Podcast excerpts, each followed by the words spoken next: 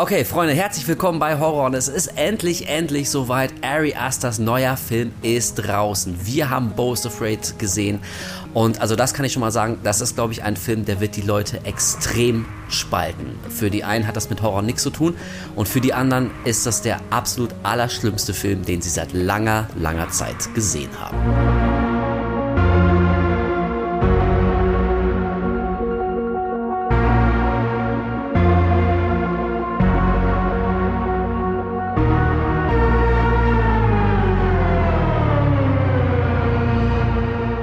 Ja, richtig lange haben wir darauf gewartet und dann äh, haben wir tatsächlich sehr, sehr, sehr früh die Chance bekommen, den Film zu gucken. Ich glaube, war, war das jetzt ein Monat vor Release, glaube ich? Äh, also mindestens ein Monat vor Release, ja. Und es, äh, wir mussten auch bis jetzt quasi mehr oder minder strengstes Stillschweigen äh, bewahren.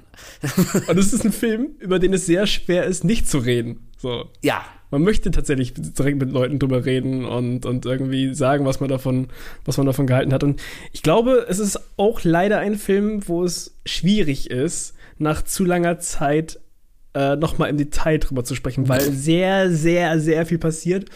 Und er ja, doch schon ein bisschen länger ist. Ja, der geht, ich, äh, ich glaube, fast drei Stunden. Ich glaube, eine Minute fehlt, um die Drei-Stunden-Marke zu knacken. Also ist wieder ein richtiges Brett und äh, ja, wie du gerade gesagt hast, das ist jetzt schon ein paar Wochen her, dass wir ihn gesehen haben. Deswegen bin ich sehr froh, dass wir jetzt endlich mal drüber quatschen können. Also, weil das ein Film ist, ich muss den definitiv ein zweites Mal noch sehen. Ja, ähm, und ein drittes. Wir werden, ja, und vielleicht sogar ein drittes. Also, wie du schon erwähnt hast, gerade, es passiert sehr, sehr viel. Ähm, und auch das möchte ich jetzt schon mal sagen.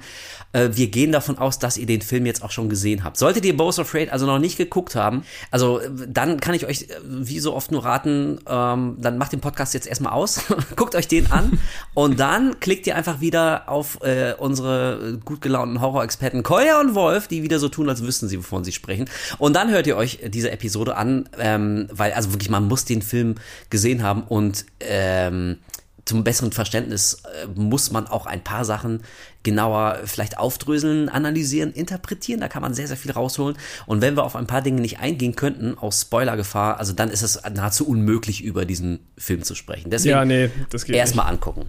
Auf jeden Fall. Aber ja. wie so oft beginnen wir erstmal damit, was wir denn zuletzt gesehen haben. Ja. Und äh, ich glaube tatsächlich, die, die, letzte Aufnahme ist bei uns schon ein bisschen länger her schon wieder. Mhm. Deswegen hat sich da vielleicht ein bisschen was aufgestaut. Was hast du denn geguckt? Ah, du bist ja, du bist ja nett, ey. Fängst ja, fängst ja erst mit so einer Vorrede an und dann spielst du den Ball an mich, du Schwein. Ja, ähm, ja warte mal, ich muss überlegen. Ich habe ich hab so ein bisschen was geguckt, ein bisschen was Älteres, auch äh, was relativ Aktuelles dann wieder. Also, ich habe mir angeguckt auf Amazon Prime zwei nicht sehr gute Horrorfilme. Einer aus den 90ern, Campfire Tales. Das ist so eine, so eine Anthologie-Geschichte. Ähm, ja, also mir war irgendwie danach und ich dachte, ah komm, so ein 90er-Schlock. Ist aber jetzt nicht großartig der Rede wert. Und Polaroid ist auch so ein seltsamer Horrorfilm über so ein, ja, so, so ein Fotomonster.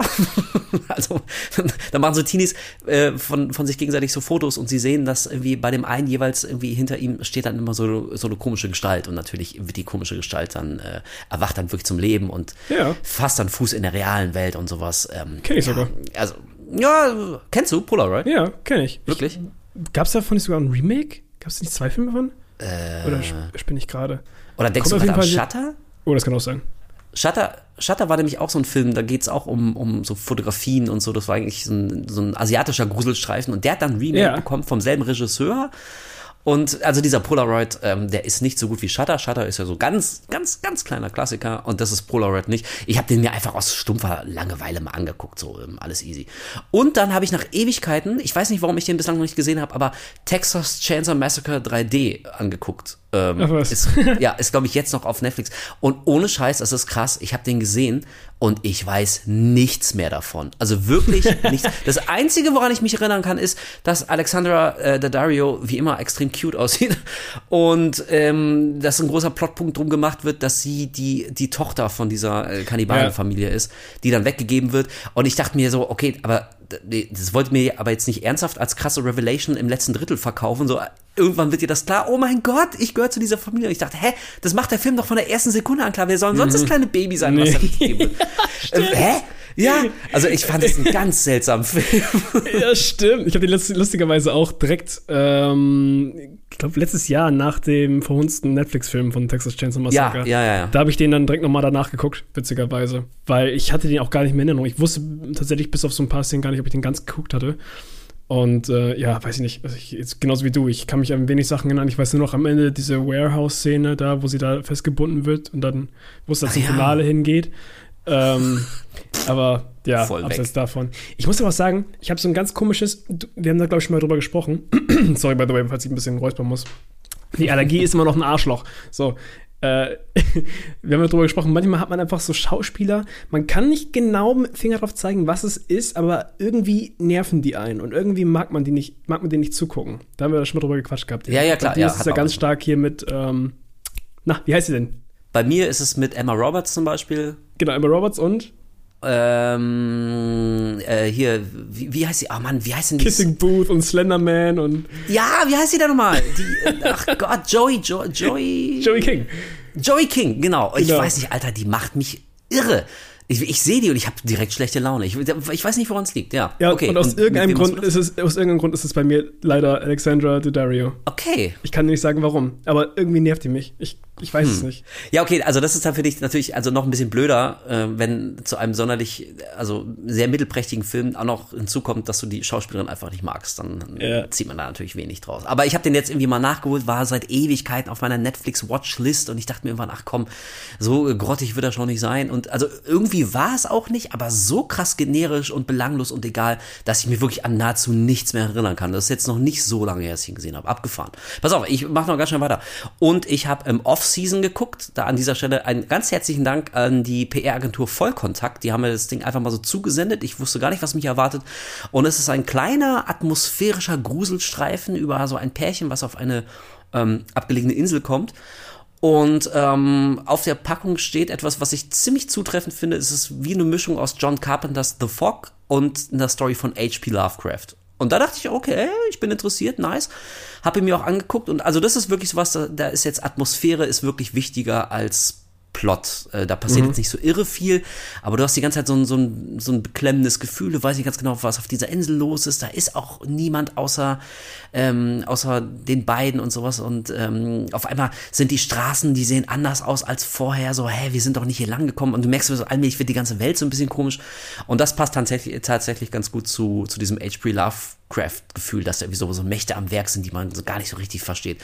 Und unterm Strich, also wirklich, ist keine absolute Granate, aber ähm, anderthalb Stunden war das mal wieder so schön ähm, atmosphärischer, klassischer Grusel. Ohne krasse Bu-Effekte, ohne Jumpscares, geht nicht um Gewalt und Blutspritzer, keine Gewaltorgien, ähm, sondern halt wirklich dieser, dieser klassische, wohlige Schauer. Und die letzte Einstellung ohne zu viel zu verraten, aber also die hat wirklich extrem krasse Lovecraft-Vibes. Da dachte ich, okay, nice, habe ich auch schon lange nicht mehr gesehen. Also ein Film, der es dann irgendwie echt mal äh, konsequent bis zum Ende durchzieht. Fand ich ganz cool. Und gestern noch, also jetzt kein Horror, aber ich würde es mal erwähnen, weil es ein großes Thema ist. Ich habe gestern The Whale gesehen, äh, hier mit Brandon Fraser, habe ich mir gestern yeah. angeguckt, den neuen Darren Aronofsky. Wir hatten gestern ganz kurz in der Küche drüber gequatscht gehabt bei, bei ja. Ian, aber kannst du nochmal sagen für die Leute, so wie fandest du den?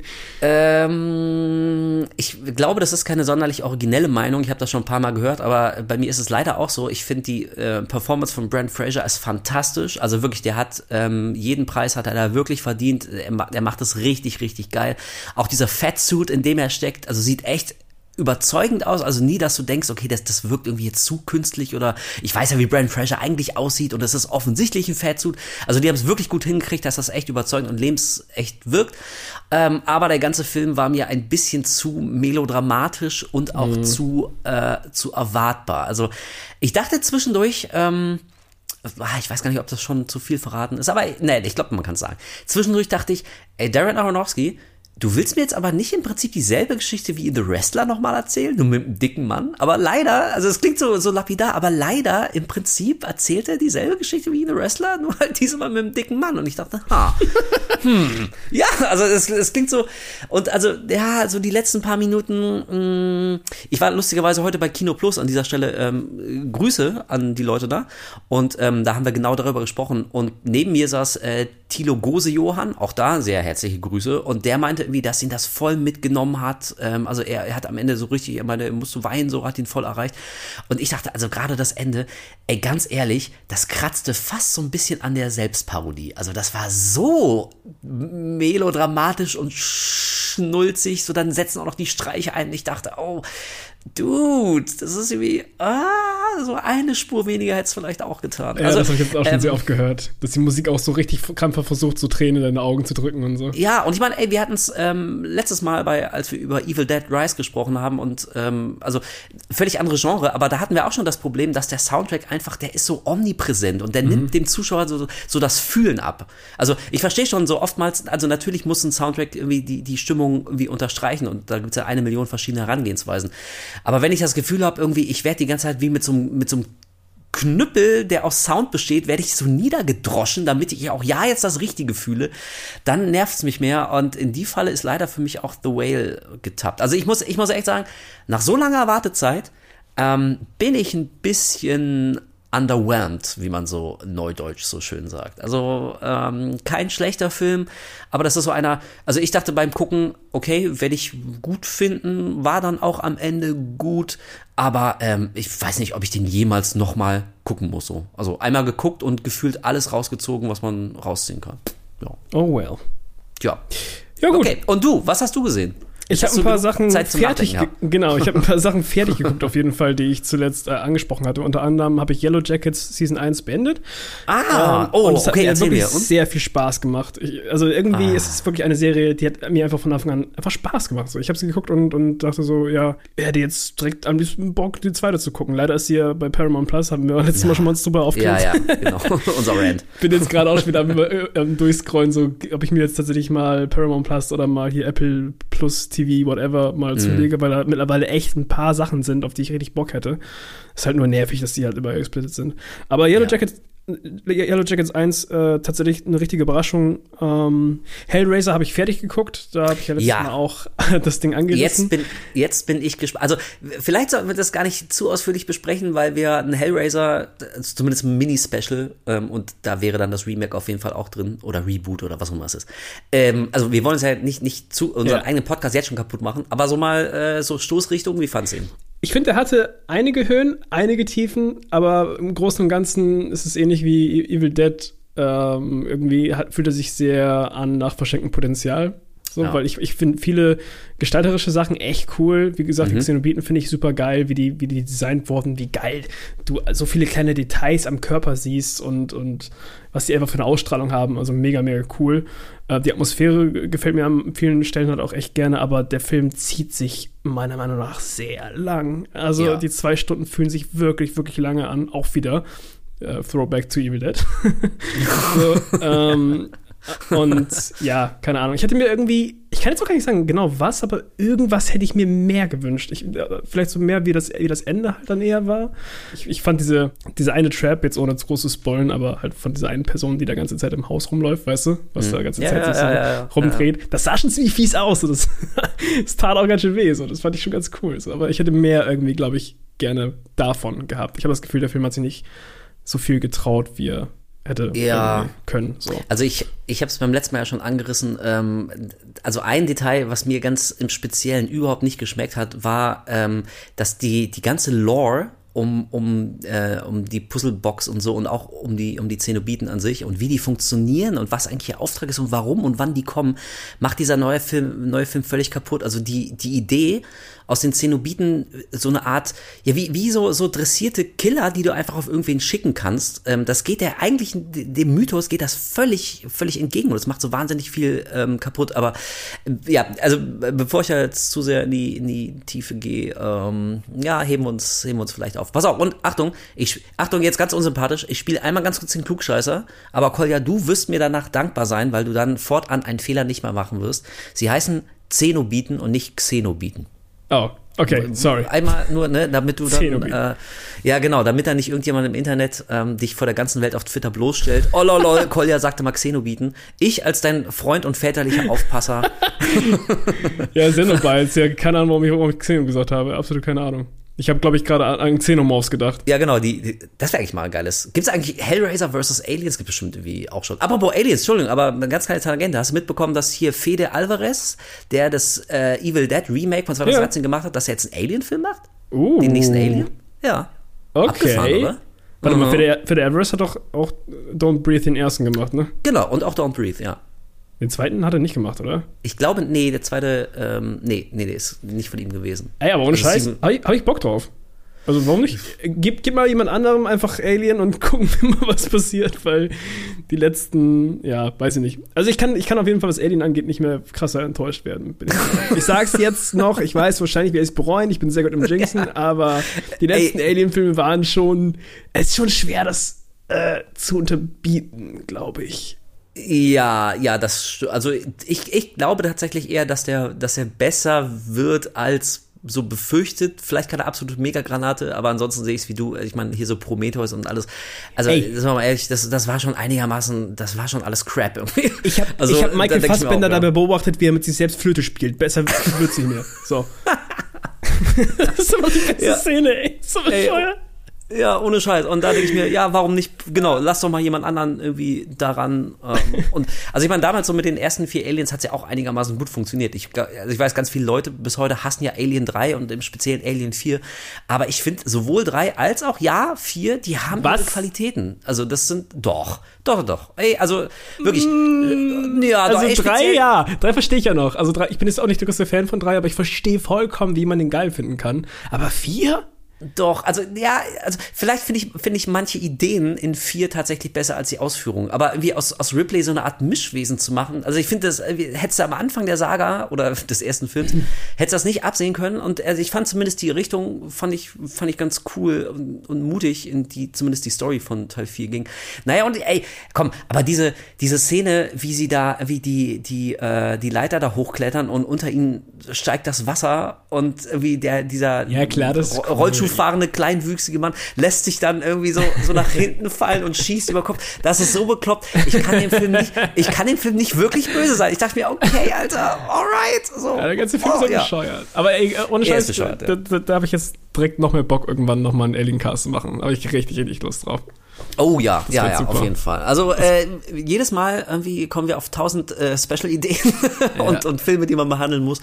Aber ähm, wenn alles so läuft, wie wir das hoffen, hat ja Horror auch eine lange und goldene Zukunft vor sich und wir haben extrem viele Podcasts noch vor uns und wir können dann früher oder später alles mal abhandeln. Aber heute soll es eben um, ähm, ja, wahrscheinlich so den Monsterfilm, also ich meine nicht ein Film mit Monstern, sondern von, von, vom Inhalt her und vielleicht auch von der Länge her.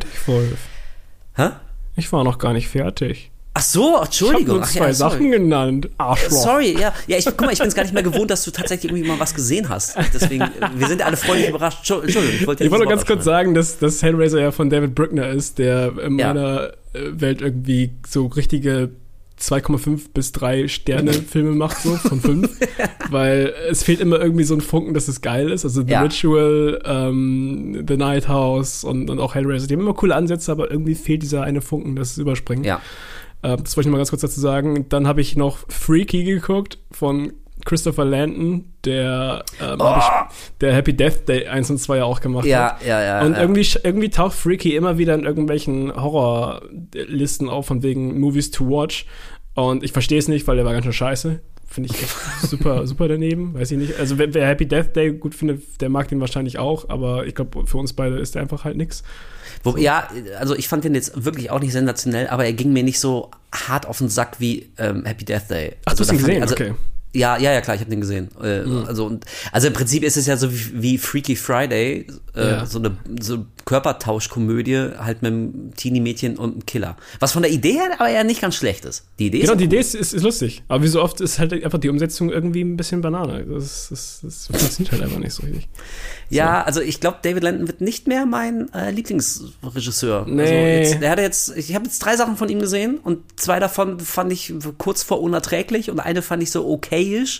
Ist keine sonderlich gute Quote, von daher. Hm. Ja, dann kann man nochmal sagen, wir beide haben Renfield gesehen. Das wird dann der nächste Cast wahrscheinlich Ach ja, voll vergessen. Kann man einfach mal hier anteasen. Ähm, Stimmt, deswegen sagen wir da jetzt gar nicht so viel drüber.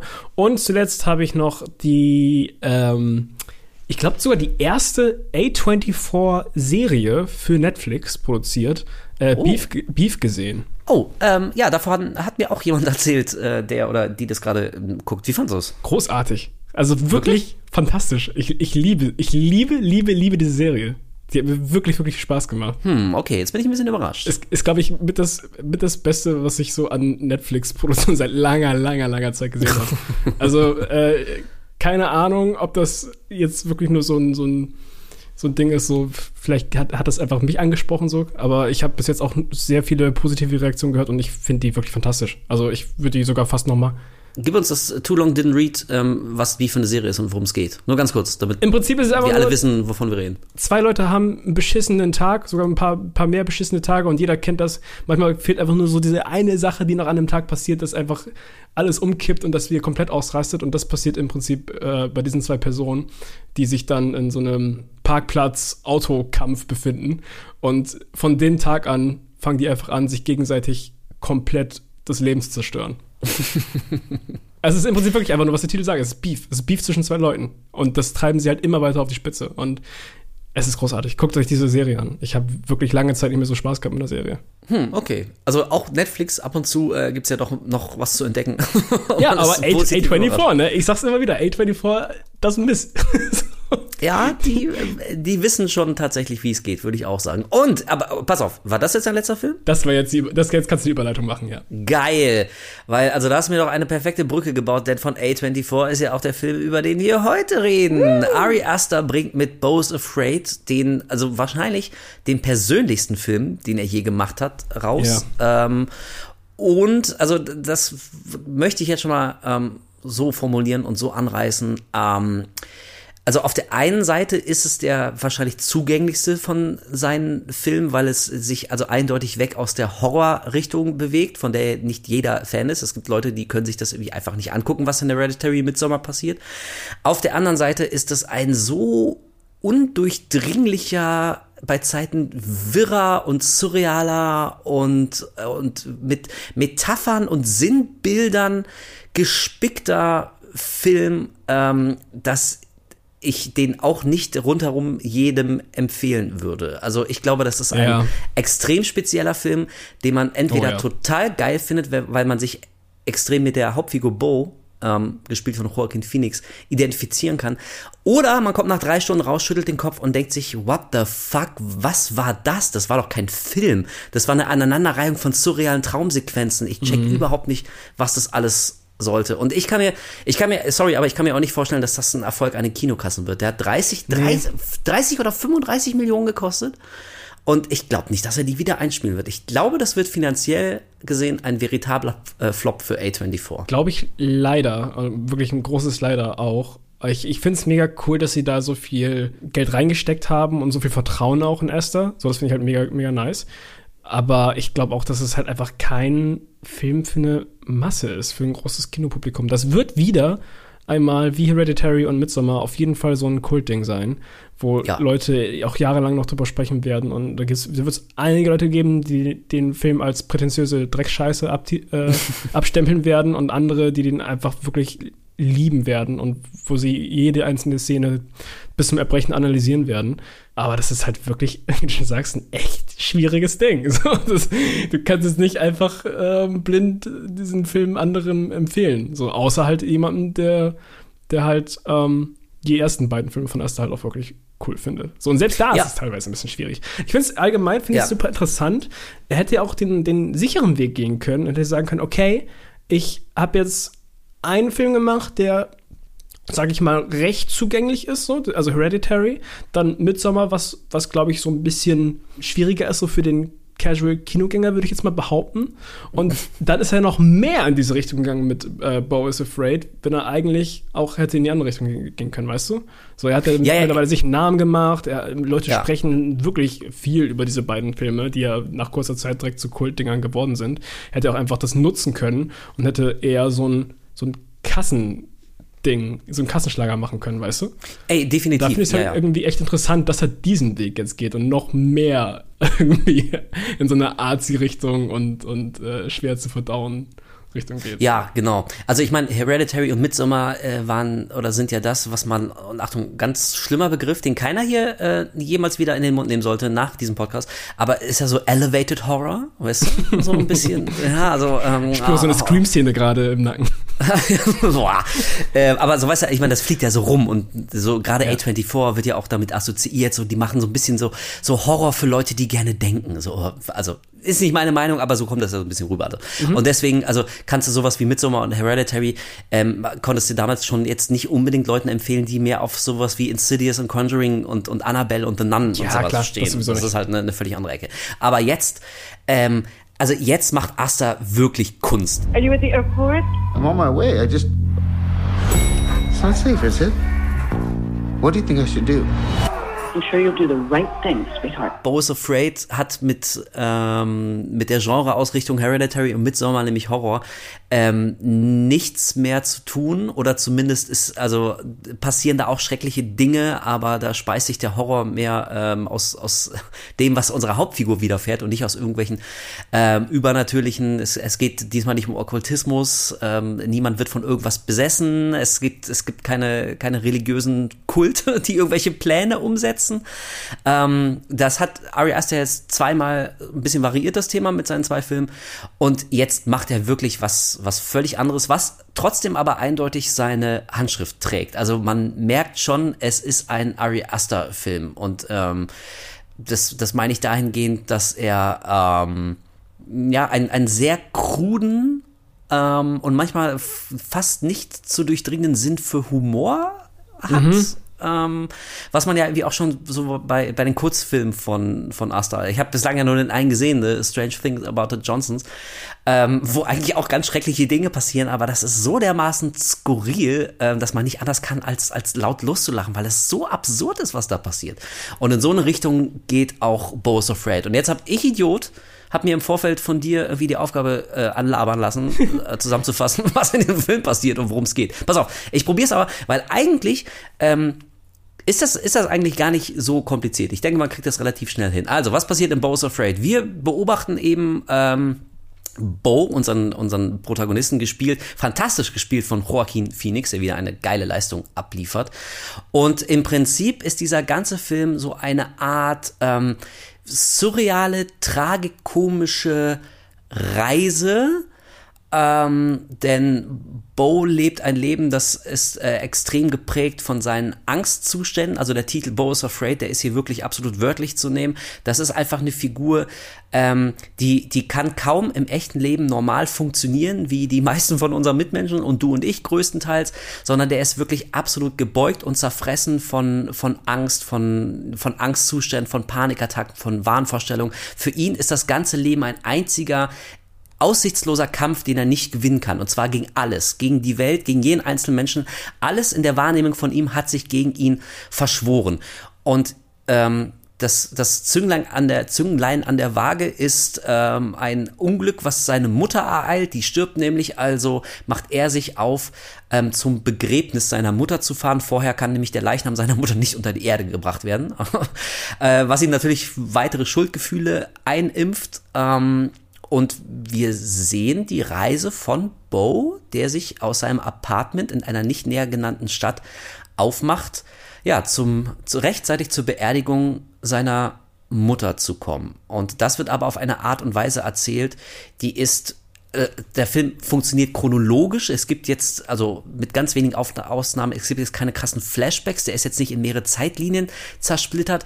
Aber das, was passiert, ähm, also ich glaube, das ist ganz gut mit ein, ein surrealer, Kafkaesker und manchmal wirklich zum Schreien komischer Albtraum ist das, glaube ich, ganz gut beschrieben. Das ist halt schon absurd, wenn in der offiziellen Filmbeschreibung, habe ich ja schon öfter gesehen, Kafka S steht, dann weiß man schon, was einen erwartet praktisch. Also wenn, wenn das schon in der offiziellen Filmbeschreibung drin steht, damn. By the way, kleiner Fun Fact, der Film basiert tatsächlich auf ich glaube sogar erst das allerersten Kurzfilm, nämlich einfach nur mit dem Titel Bow von 2011. Bow. Der geht mhm. nur sieben Minuten, war Ewigkeiten auf YouTube, wurde jetzt tatsächlich anscheinend zum Start des Films von YouTube entfernt, leider. Mm. Ich wollte mm. eigentlich den noch mal schicken, ähm, aber ich finde ihn auch nirgendwo mehr. Es gibt einige Reddit-Einträge, wo Leute danach suchen, aber irgendwie ist der gerade nicht wirklich aufzufinden. Irgendwo im Internet wird der schon rumschwören. Also würde ich mir jetzt tatsächlich echt sehr gerne noch mal angucken. Ich habe auch im äh, Zuge meiner, meiner sehr halbherzigen Vorbereitung, habe ich auch gelesen, dass Bo's Afraid eigentlich sein erster Film hätte werden sollen. Ähm, ja. Aber weil der halt, also weil der wirklich eine, ein, äh, ein Ausmaß hat, in dem was passiert und auch teilweise was in den einzelnen Bildern eigentlich passiert. Wir kommen jetzt gleich noch auf einige spezielle Szenen zu sprechen, aber also das ist so ein Film, da freue ich mich jetzt schon drauf, den auf Blu-ray nochmal in aller Ruhe zu gucken und manchmal auch ja. zu pausieren, einfach um zu sehen, so dass das Produktionsdesign, wie viele kleine Details da so sind. Also mein Punkt ist, der ganze Film, ähm, also das kommt schon nicht von ungefähr, dass der, ich glaube, 30 oder 35 Millionen Dollar gekostet hat, was natürlich ein Vielfaches des Budgets ist, was so ein äh, Midsommar und Hereditary hatten ähm, und deswegen deswegen konnte er ihn erst jetzt drehen. Also so zum, zum Start deiner Karriere kriegst du nicht mal eben 30 Millionen in die Hand gedrückt. Und im Nachhinein muss ich sagen, ist, glaube ich, auch der richtige Weg gewesen, ähm, denn, also, das ist so ein Film, wir haben es am Anfang gesagt, ähm, also das ist wirklich Ari Aster un, ungefiltert. Also ich glaube wirklich, der ja. konnte da endlich mal so richtig ganz tief in seine eigenen Psyche wühlen und das so auf die Leinwand bringen, ähm, was auch ihn in seinem Leben, glaube ich, sehr stark prägt und, ähm, und beschäftigt ähm, und vielleicht auch so ein bisschen so seine, seine Filme beeinflusst hat. Und jetzt eben nach sehr, äh, nach zwei sehr erfolgreichen ähm, Filmen konnte er endlich seine Vision so umsetzen, wie er sie vielleicht damals schon hatte. Von daher war das, glaube ich, schon ganz gut, dass er erstmal zwei andere Filme gemacht hat. Ja, ja, auf jeden Fall. Also wie du schon sagtest, sollte eigentlich sein erster Film sein und eigentlich sollte auch ähm, in der Hauptrolle Billy Mayo spielen. Das ist der, der damals auch bei, bei dem Shot-Film halt den, den Bau gespielt hat. Und der auch bei, weil du es gerade erwähnt hast, bei den uh, Strange Things About the Johnsons den Vater spielt. Ah, ja, ja. Der okay. hat nämlich hm. in dem Kurzfilm damals halt Bo gespielt und, und der ist leider 2019 gestorben. Sonst hätte der wahrscheinlich ja. auch äh, die Rolle vielleicht von Phoenix bekommen, weiß ich nicht. Aber das ja. war eigentlich, weil eigentlich ursprünglich angedacht, weil die halt gute Freunde waren.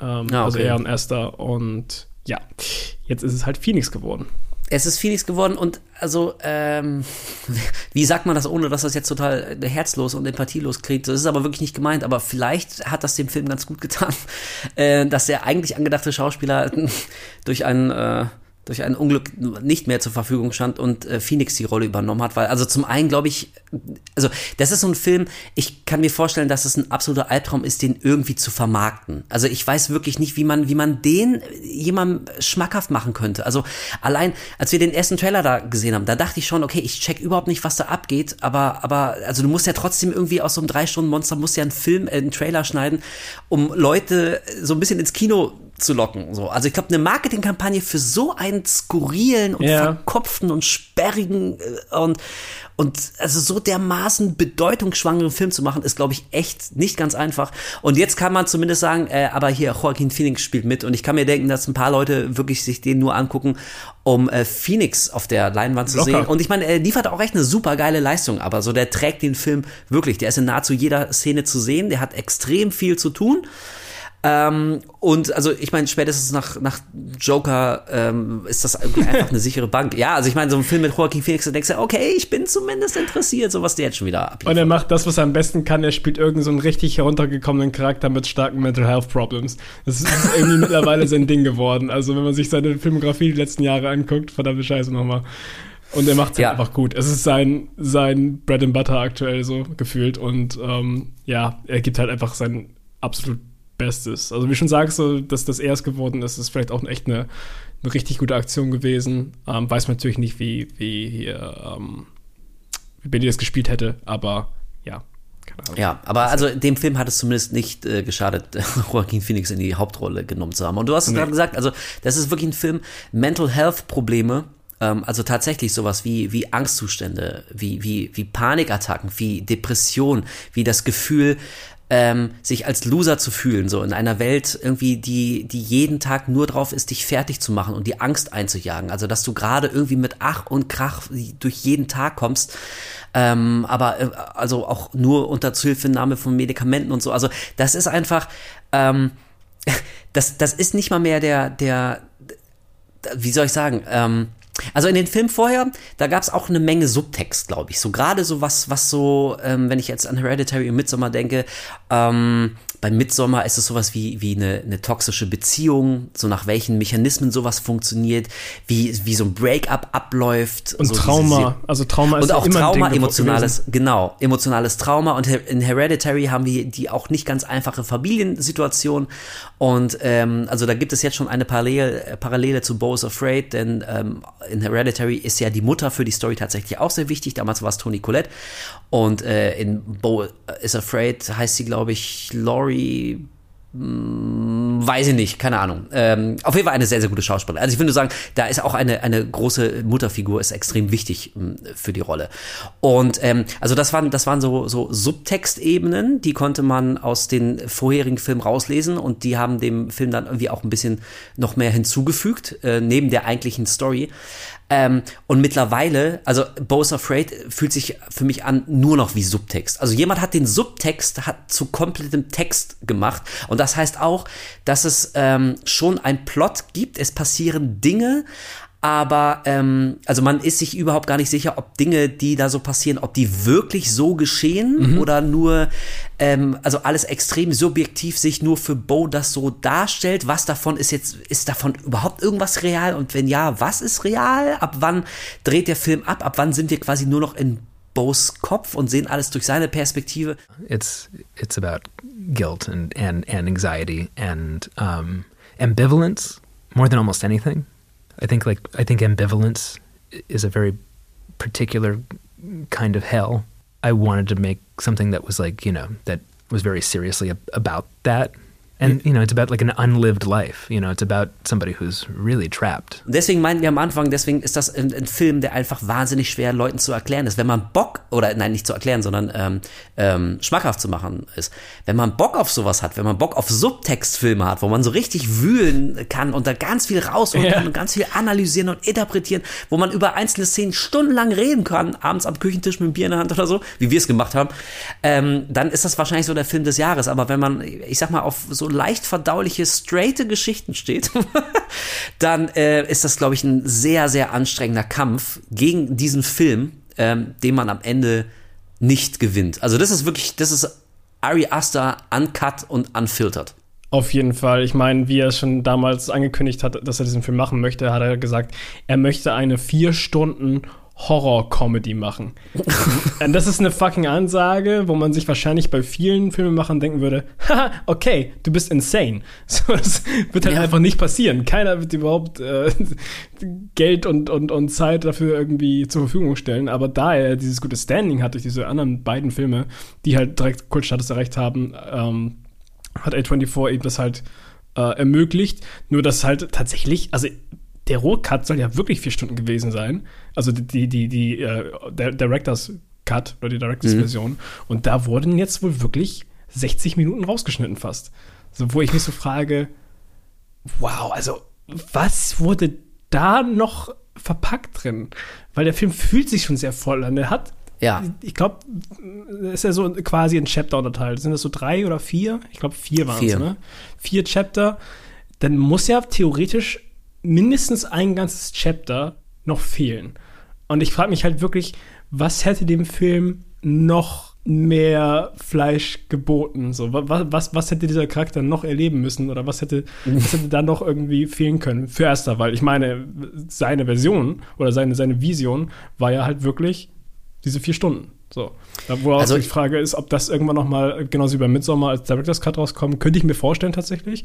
Ist aber natürlich auch nochmal eine große Investition, das irgendwie noch richtig zu schneiden und ähm, ja, das wirklich noch irgendwie auf Blu-ray zu pumpen. Ne? Aber da bin ich sehr gespannt, ob es da, da noch eine Uncut-Version irgendwann geben wird. Ey, ich auch. Ich würde mir auch auf jeden Fall angucken. Also ich kann mir eher vorstellen, dass er aus den einzelnen äh, Sequenzen oder Kapiteln, wie man es nennen möchte, ich probiere auch gleich mal so ein bisschen doch noch mal irgendwie auf die Struktur des Films einzugehen. Ja. Aber also ich kann mir vorstellen, dass er eher hier und da immer mal wieder was rausgeschnitten hat und letztendlich hat er dann 60 Minuten, die zusammengekommen sind, die er weggeschmissen hat. Was ich nicht glaube, ist, dass er ein komplettes Kapitel aus der Geschichte rausnimmt, weil also das, was muss denn das das für eine Geschichte sein, wo du einfach mal so ein ganzes Chapter rausnehmen kannst und das Ja. verändert aber nichts an dem, was du eigentlich damit sagen willst. Und es ist ja ein sehr, sehr persönlicher Film. Also Komplett. ich habe das Gefühl, dass das Ari Aster, also wenn es jemals eine Figur auf der Leinwand gegeben hat, wo ein, ein Regisseur, glaube ich, sich selber da irgendwie darstellt, und natürlich auf eine sehr überhöhte Art und Weise, aber wie er so die Welt wahrnimmt und auch sich selbst vielleicht wahrnimmt, dann ist es, glaube ich, äh, Joaquin Phoenix in, in Bo's Afraid. Und äh, also ich muss sagen, ich, ich wäre sehr interessiert an so einem Director's Cut und sollte er vier Stunden dauern, bin ich da aber, bin ich auch dabei. Ähm, aber, also dann habe ich auch wirklich die Erwartungshaltung, okay, ähm, das muss dann aber jetzt auch wirklich richtig geil sein, weil der Film in der Kinofassung, wir haben es vorhin gesagt, der ist jetzt schon drei Stunden lang und ähm, also das, das möchte ich hier schon mal einschränkend sagen. Ich fand den Film auch echt richtig, richtig klasse. Ich kam raus und ich dachte, sowas habe ich lange nicht mehr gesehen, wie schön, dass solche Filme noch gemacht werden. Ich wusste, ich werde mir auf Blu-ray kaufen.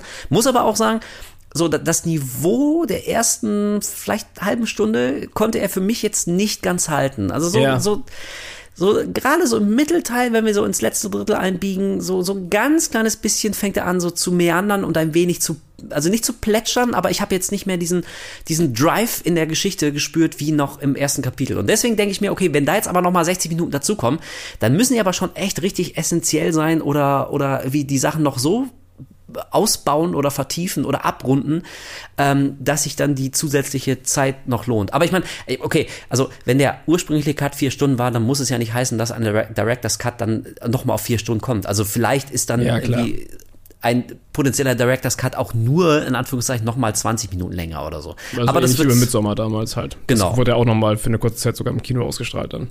Ja, genau. Aber pass auf, ähm, lass uns doch wirklich mal, mal probieren und äh, im Zuge dessen kann man da vielleicht auch auf ein paar äh, Highlight-Szenen eingehen. Ja, klar. Mal, ich ich probiere mal ungefähr so die, die Struktur ähm, zusammenzukriegen. Ähm, also der Film beginnt damit, dass, dass Bo bei seinem Psychiater sitzt und äh, da merkt man schon, dass wir es hier mit einem sehr von, von, ähm, von Selbstzweifeln und eben von, von Angstzuständen geplagten Mann zu tun haben. Ein kleines Detail ist auch, ähm, dass der Psychiater irgendwann, während Bo so ein bisschen wie von, von sich und seinem Leben berichtet und was gerade bei ihm los ist, dass der Psychiater dann guilty auf dem Blog schreibt. Und Ja. ähm, und also das, das gibt schon so ein bisschen die Stoßrichtung vor. Ähm, Bo fühlt sich, fühlt sich sehr schuldig daran, äh, wie sein Leben gelaufen ist. Ähm, dass er so als, als Loser wahrgenommen wird, als, als Verlierer, der nichts richtig hinkriegt, der an der Welt verzweifelt.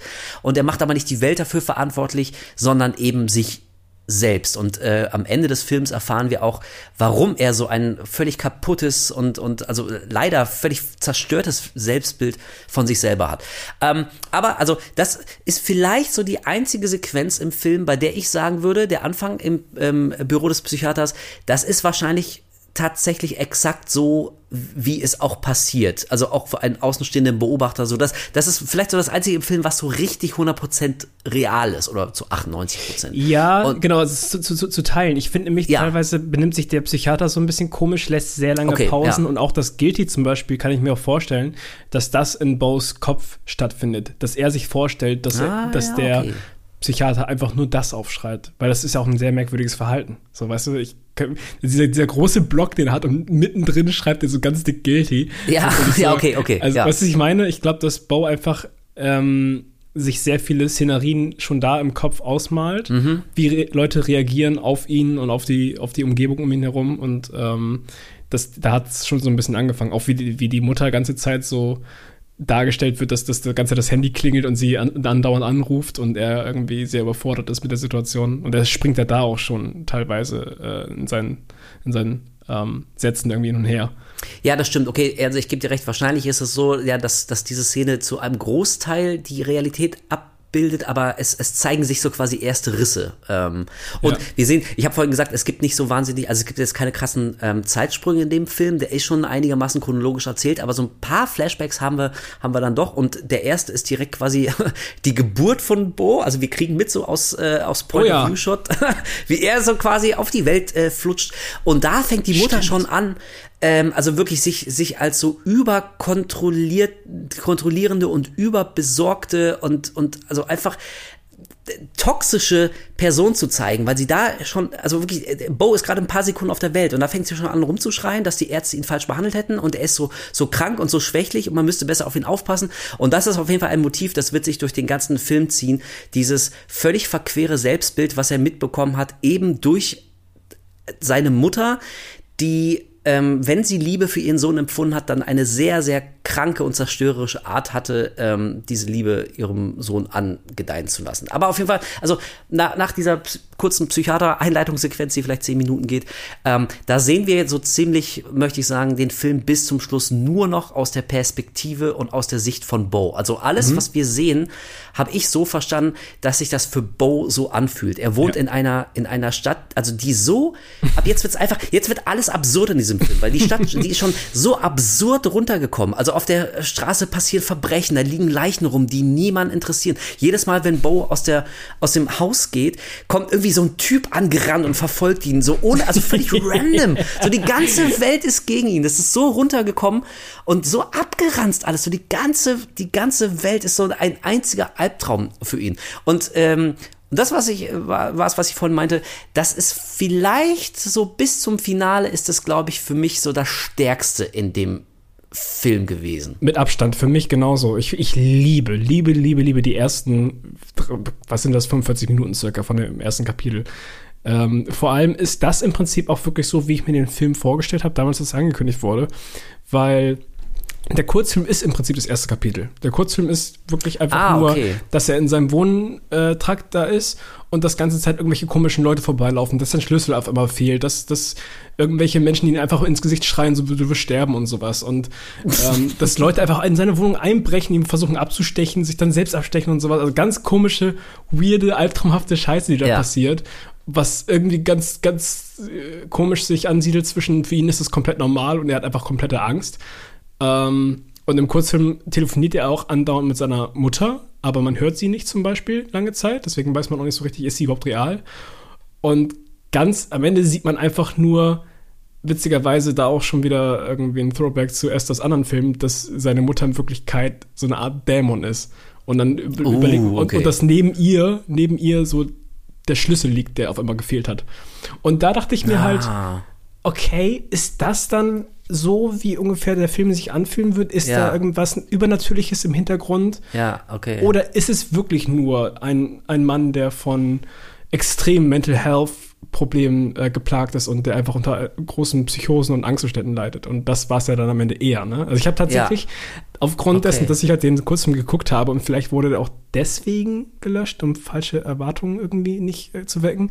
Aber mhm. ich habe den ganzen Film geguckt und habe sogar ein bisschen drauf gewartet, dass noch irgendwas Übernatürliches am Ende bei rauskommt. Ah, okay. Ah, dass das er sich ja. vielleicht in so einer Höllenwelt befindet oder sowas. Okay. Ach, das ist interessant, weil ich dachte wirklich, also zu keiner Sekunde, dass da irgendwas Übernatürliches ähm, passieren würde. Deswegen habe ich das überhaupt nicht erwartet. Also, äh, ich gehe ja mal davon aus, ne, ihr habt ja natürlich unseren Ratschlag befolgt und habt euch den Film angeguckt, deswegen wisst ihr ja, was am Ende passiert und was auf dem Dachboden ist und so.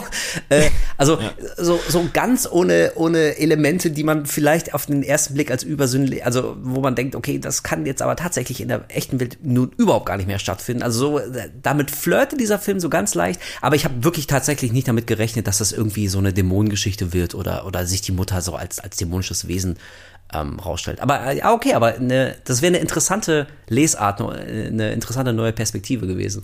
Ja, aber auf jeden, auf jeden Fall, ähm, so wie der Film in dem ersten Kapitel praktisch ist, so habe ich mir den halt wirklich ausgemalt. Und genau deswegen fand ich den auch so fantastisch. Weil, ja. also diese Albtraum, dieser Albtraumpart ist da wirklich am meisten zu tragen gekommen, weil der lässt ja gar keine Zeit zum Atmen am Anfang. Also die, die ersten 45 Minuten sind da einfach nur völliger Wahnsinn. Also ganze Zeit äh, rumlaufende, schreiende Menschen im, im, im Fernseher sind irgendwelche Nachrichten von irgendeinem so Typ, der ganze Zeit mit seinem Penis rumwirbelt und Leute dabei absticht. Also und alle Leute auf der Straße so, ja, ist kacke, dass er das macht, aber wir können ihn halt nicht aufhalten. So. Ja, gut, ist jetzt halt so, ne? Ja. Irgendwo läuft ganze Zeit mit einem AK rum und knallt Leute ab und, und alle anderen daneben äh, essen Eis und sowas. Also es hat einfach eine komplett völlig gestörte Welt und genau in diesem Tempo knallt das halt auch ganze Zeit durch.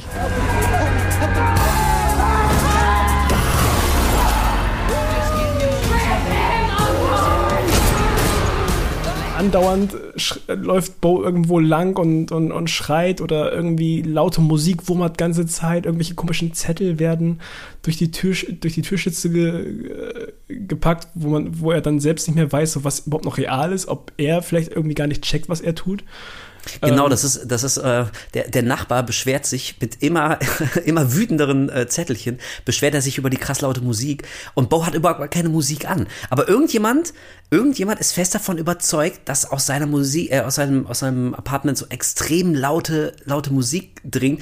Und Bo macht aber auch gar keine Anstalten, das irgendwie mal aufzuklären oder ja. so. Also wie du gesagt hast, so, der hat sich und ähm, also deswegen, ich finde den Film tatsächlich teilweise extrem lustig und ich musste ja. auch so gerade gerade so in den ersten 45 Minuten, ich musste wegen der Absurdität oftmals so wirklich lachen. Ähm, aber im Prinzip ist es ja wirklich eine, eine, also eine sehr tragische Figur, die wir, die wir sehen, die sich Komplett. so dermaßen an die eigenen Angstzustände gewöhnt hat, dass es ihm überhaupt nicht mehr in den Sinn kommt, sich dagegen aufzulehnen. Also der Typ ist emotional, der liegt wirklich am Boden. Und zwar schon sein ganzes Leben lang. Und das ist einfach die Existenz. Das hat er so als Schicksal für sich angenommen und begriffen. Und so als Kinozuschauer sitzt du da und denkst, Alter, warum lässt du das denn so mit dir machen? Irgendwie begehr doch mal auf. Und im Laufe des Films verstehen wir aber, dass er eben durch, ähm, durch seine Erfahrung und im Speziellen durch seine Mutter eben äh, zu so einer gebrochenen Figur erst gemacht wurde. Aber also ähm, darauf wollte ich gerade noch hinaus. Mir hat der Anfang auch so wahnsinnig gut gefallen, weil ich ähm, dachte, okay, wenn der Film jetzt schon in den ersten 30, 35, 40 Minuten so ein krasses Tempo hat und die Eskalation passiert da so schnell, wo sind wir denn dann in drei Stunden, Alter? Was, was geht denn dann auf der ja. Leinwand ab? Und ich habe mich so ein bisschen an Mother erinnert gefühlt. Ja, weißt ja, du? auf jeden Fall. Ne? Also irgendwie so wie, wie so ein Albtraum und wie, also immer mehr Leute kommen ins Haus und das passiert ja tatsächlich am Anfang von Bo's Afraid auch, dass irgendwelche random Leute stürmen dann sein Apartment, weil, weil und, so geil und reißen da das ganze Apartment ab und er kommt nicht mehr in seine eigene Bude und muss dann draußen auf der auf der auf der Feuertreppe hin und das, das ist so schön, seine, seine ganze Wohnung ist völlig zerstört und du denkst dir, Alter, was ist was geht denn jetzt hier ab, ey? Und deswegen dachte ich, okay, ich, also ich hätte es nicht gedacht, aber ich habe mich eben an äh, Mother von Darren Aronofsky erinnert äh, gefühlt und den ja. mochten wir beide auch. Und äh, da, deswegen dachte ich, okay, das ist mal ein richtig geiler Einstieg für einen für einen Film. Aber, ähm, und das meinte ich ja vorhin, ähm, also für, für mich geht der dann nach diesem ersten Kapitel, möchte ich es nennen, ähm, geht er so ein bisschen vom Gas und ähm, wird so allgemein ein bisschen schwächer. Also ich überlege gerade, ob man das so sagen kann, aber ja, doch. Also der, der Film allgemein, ich, der ist alles andere als schwach. Aber ähm, der Einstieg, der ist halt so dermaßen umwerfend. Dass, also das war, das waren für mich 40 perfekte Kinominuten, weißt du? Also da dachte mm, ich so, mhm. geil, ja. Alter, das kann ich mir locker drei Stunden angucken. Das könnte ich mir auch ja, vier Stunden angucken. Ähm, und, und diese Faszination hat alles, was danach kommt, nicht mehr so ganz für mich gehabt. Was ich interessant finde? So im Nachhinein wirkt der Film wie Esthers vorherige Filme bloß rückwärts. Weil vorher war es so Hereditary und Midsommar hatten ganze Zeit so ein unangenehmes, vor sich hin plätscherndes Tempo, wo einfach konstant, da gab es jetzt nicht wirklich irgendwie krasse, krasse Spitzen und Tiefen, sondern es war einfach konstant so am, am Rumplätschern, bis am Ende halt alles komplett den Kopf verliert, wortwörtlich. So. Ja. Und ja, ja, ja. Ähm, mhm. gefühlt, oh, ist, cool. gefühlt ist Bo is Afraid genau andersrum, weil am Anfang ist einfach dieses Tempo und diese völlige Psychoterror und es wird immer langsamer und, und, und so streckender. Mm, oh, ey, das ist, äh, gefällt mir. Das ist eine richtig geile Beobachtung. Ja, das stimmt. Das ist, ja, du hast, du hast absolut recht. Ja, das ist wirklich wie, wie seine beiden Filme äh, rückwärts erzählt. Ja, ziemlich cool. Finde ich, ja. find ich irgendwie sehr interessant. Sorry, aber für, für, Leute, die, die ähm, den Film nicht gesehen haben und einfach nur den Podcast hören, ähm, weil sie Bock drauf haben. Aber diese Szene gerade, die du beschrieben hast, wie die ins Apartment reingehen, das ist mir gerade wieder in den Kopf geschossen, so bildlich, wo du es mir gesagt hast. Ich, ich finde das so unfassbar lustig, weil er bekommt halt ganz am Anfang von seinem Psychiater gesagt, hier sind hier so Tabletten für dich, irgendwie so Antidepressants und sowas oder gegen Angstzustände, aber du darfst auf keinen Fall diese Tabletten mit irgendetwas anderem trinken als Wasser. Du das musst auch nicht warum. Wasser so, du musst Wasser trinken. Und das sagt er halt so richtig ernst. Und dann, nimmt er halt diese Tablette, weil er so Angst bekommt, weil sein Nachbar die ganze Zeit völlig äh, durchdreht. Weil er auch Musik aufdreht, weil er sagt so, ey, du machst deine Musik nicht aus, die gar nicht an ist, ich mach jetzt Musik an. So, und dann kann er halt nicht mehr schlafen. Und dann gegen die Angststörung und gegen die Schlafstörung und sowas nimmt er halt so eine Pille, will Wasser trinken, aber die ganzen Wasserhähne funktionieren nicht. Und dann kriegt er richtig Panik. Und dann kommt so ein Kamerazoom draußen auf den Store rein, wo einfach jemand ganz fette äh, Flaschen mit so Wasser reinkarrt. und dann guckt dann so nach unten und dann sieht halt diesen Typ mit dem Messer, der ihn einfach irgendwie anstarrt und denkst, oh scheiße, okay, entweder sterbe ich jetzt, weil ich kein Wasser trinke oder weil der Typ mich draußen absticht. Und dann packt er halt so ganz vorsichtig so ein, so ein Telefonbuch so zwischen, de, zwischen der Tür, damit er wieder reinkommt, weil er seinen Schlüssel nicht mehr hat rennt ja, rennt rüber, während ein Typ ihn die ganze Zeit anschreit und abstechen möchte. Und dann dieser, als er im Laden ist und sich umdreht und einer entdeckt so dieses Telefonbuch und er ist ganz so, no, no, no, no, no, no, no, no. Und auf einmal kommen so wie so bei so Army of the Dead oder sowas, kommen ganz langsam alle angekrochen und wie so Kakerlaken krabbeln die alle in diese Ritze rein, so irgendwie so 30, 40 Leute und gehen langsam in seine Wohnung und ziehen dieses Telefonbuch weg. Es ist fantastisch, diese Szene ist einfach so großartig. Also es gibt so viele ist, ja. Fantastische Szenen. Diese wirklich 40, ersten 40, 45 Minuten äh, möchte ich mir am liebsten jetzt sofort nochmal angucken. Ja, ohne Scheiß. Also die sind echt so, so richtig schön. Ja, und, und das meine ich mit irgendwie, ähm, also das ist auf so, auf so eine Art ist es natürlich schrecklich, die, also die, diese emotional total verkrüppelte, muss man ja sagen, Figur so da, dabei zu sehen, wie sie jeden Tag irgendwie an, die, an sich selbst und an der Welt verzweifelt. Aber eben dadurch, dass es so absurd ist, also ich, ich, ich kann mir nicht vorstellen, wie man sich das anguckt und, und nicht mindestens einmal so wirklich lachen muss, weil das einfach so absolut ja. grotesk ist. Wirklich, allein dieses kleine Detail, dass er ein Medikament verschrieben bekommt, was er, wenn er es nicht mit Wasser trinkt und er googelt, dann stirbt man dran. So, was ist das für ein Medikament? Aber in seiner Wahrnehmung, so, weißt du, irgendwie, jeder Fehler, den er machen kann, der kann irgendwie der ultimativ letzte fatale Fehler seines Lebens sein, so. Und deswegen ist selbst so die, die Einnahme von so einem kleinen Scheiß, von so einer Pille, wenn man, äh, selbst da kann er ja irgendwie was, was ganz schlimm falsch und, ähm, und schief machen. Das ist ähm, genauso wie, wo er den, äh, wo er da nackt auf die Straße läuft, weil ihn ein Typ umbringen möchte und dann, ähm, rennt er halt zu einem Cop hin und, und sagt, ey, da ist jemand in meiner Wohnung, ich brauche Hilfe, ich brauche Hilfe. Und der, und der Cop ist einfach so, Sir, äh, bitte bedrohen Sie mich nicht. Und dann greift er direkt zur Waffe und, und in, nimmt instant die Waffe und, und, und, und zielt halt auf ihn.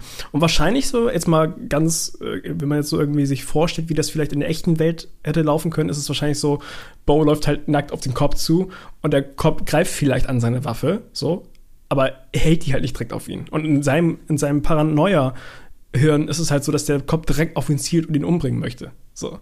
Ja. Das finde ich halt irgendwie so, so interessant, weil alles, was du in dieser Welt halt siehst, ist halt wirklich die überspitzte Version von einer Person mit Angststörung. That's the way to watch it, is just to hopefully open yourself up to whatever, because it changes a lot too. And I think those pivots could either be frustrating or, I hope, like exciting and and um, and invigorating. But it, it, it's it's it's one or the other, you know, like because because if you if you fasten yourself to any given point in the film, yeah, it, you're not going to stay there. Ja, ja, ganz genau. Wo, wo, also das ist, glaube ich, so als der Probleme, die Bo hat. Also, also er hat das Gefühl, dass er einfach nichts richtig machen kann. So wie, weißt du, der Cop sagt ihm, Sir, nehmen Sie die Waffe runter und Bo macht es ja auch sofort. Aber, aber der Cop fühlt sich die ganze Zeit trotzdem bedroht. Sir, Sir, ich habe ja. jetzt mehrmals gesagt, ich muss schießen. Und Bo äh, hält so die Hände hoch meint, was, ich habe doch gar nicht so, ist doch alles gut, ich, ich bin doch ja. kooperativ. So in, also wirklich, egal, egal was er tut, ähm, er macht alles falsch. Das ist so, das wurde ihm so dermaßen eingeimpft als Kind durch seine Mutter, dass sich das durch, durch sein komplettes ähm, erwachsenes Leben ähm, zieht und das wird halt irgendwie symbolisiert dadurch, dass irgendwie, äh, ja, er schafft es ja nicht mal in Anführungszeichen, ähm, zum, zum Begräbnis seiner Mutter zu fliegen. Das ist nämlich was, äh, so das eine Plot-Element, was die eigentliche Geschichte tatsächlich ins Rollen bringt. Er kriegt einen Anruf und wird darüber informiert, dass seine Mutter unerwartet verstorben ist und ähm, also äh, muss er muss er sich da äh, hinbegeben, auf den auf den Weg machen. Und selbst nach dem Tod seiner Mutter wird ihm quasi noch ein schlechtes Gewissen eingeredet, so ne, im, im, in, im Nachhinein quasi von ihr, so. Ja genau, also schlechtes Gewissen ist auf jeden Fall wie so, so ein Grundgefühl. Und by the way, ähm, Fun Fact: äh, also. als als der UPS-Typ angerufen hat, der die, den Leichnam vermeintlich von seiner Mutter findet und, und sagt, dass, ja. dass, er, dass sie tot ist. Ich habe ganze Zeit hat mich wahnsinnig gemacht, dass ich seine Stimme so unfassbar äh, dass, sie, sie mir so krass bekannt vorkommt. We weißt du, wer den gesprochen hat? Bill Hader. Ja!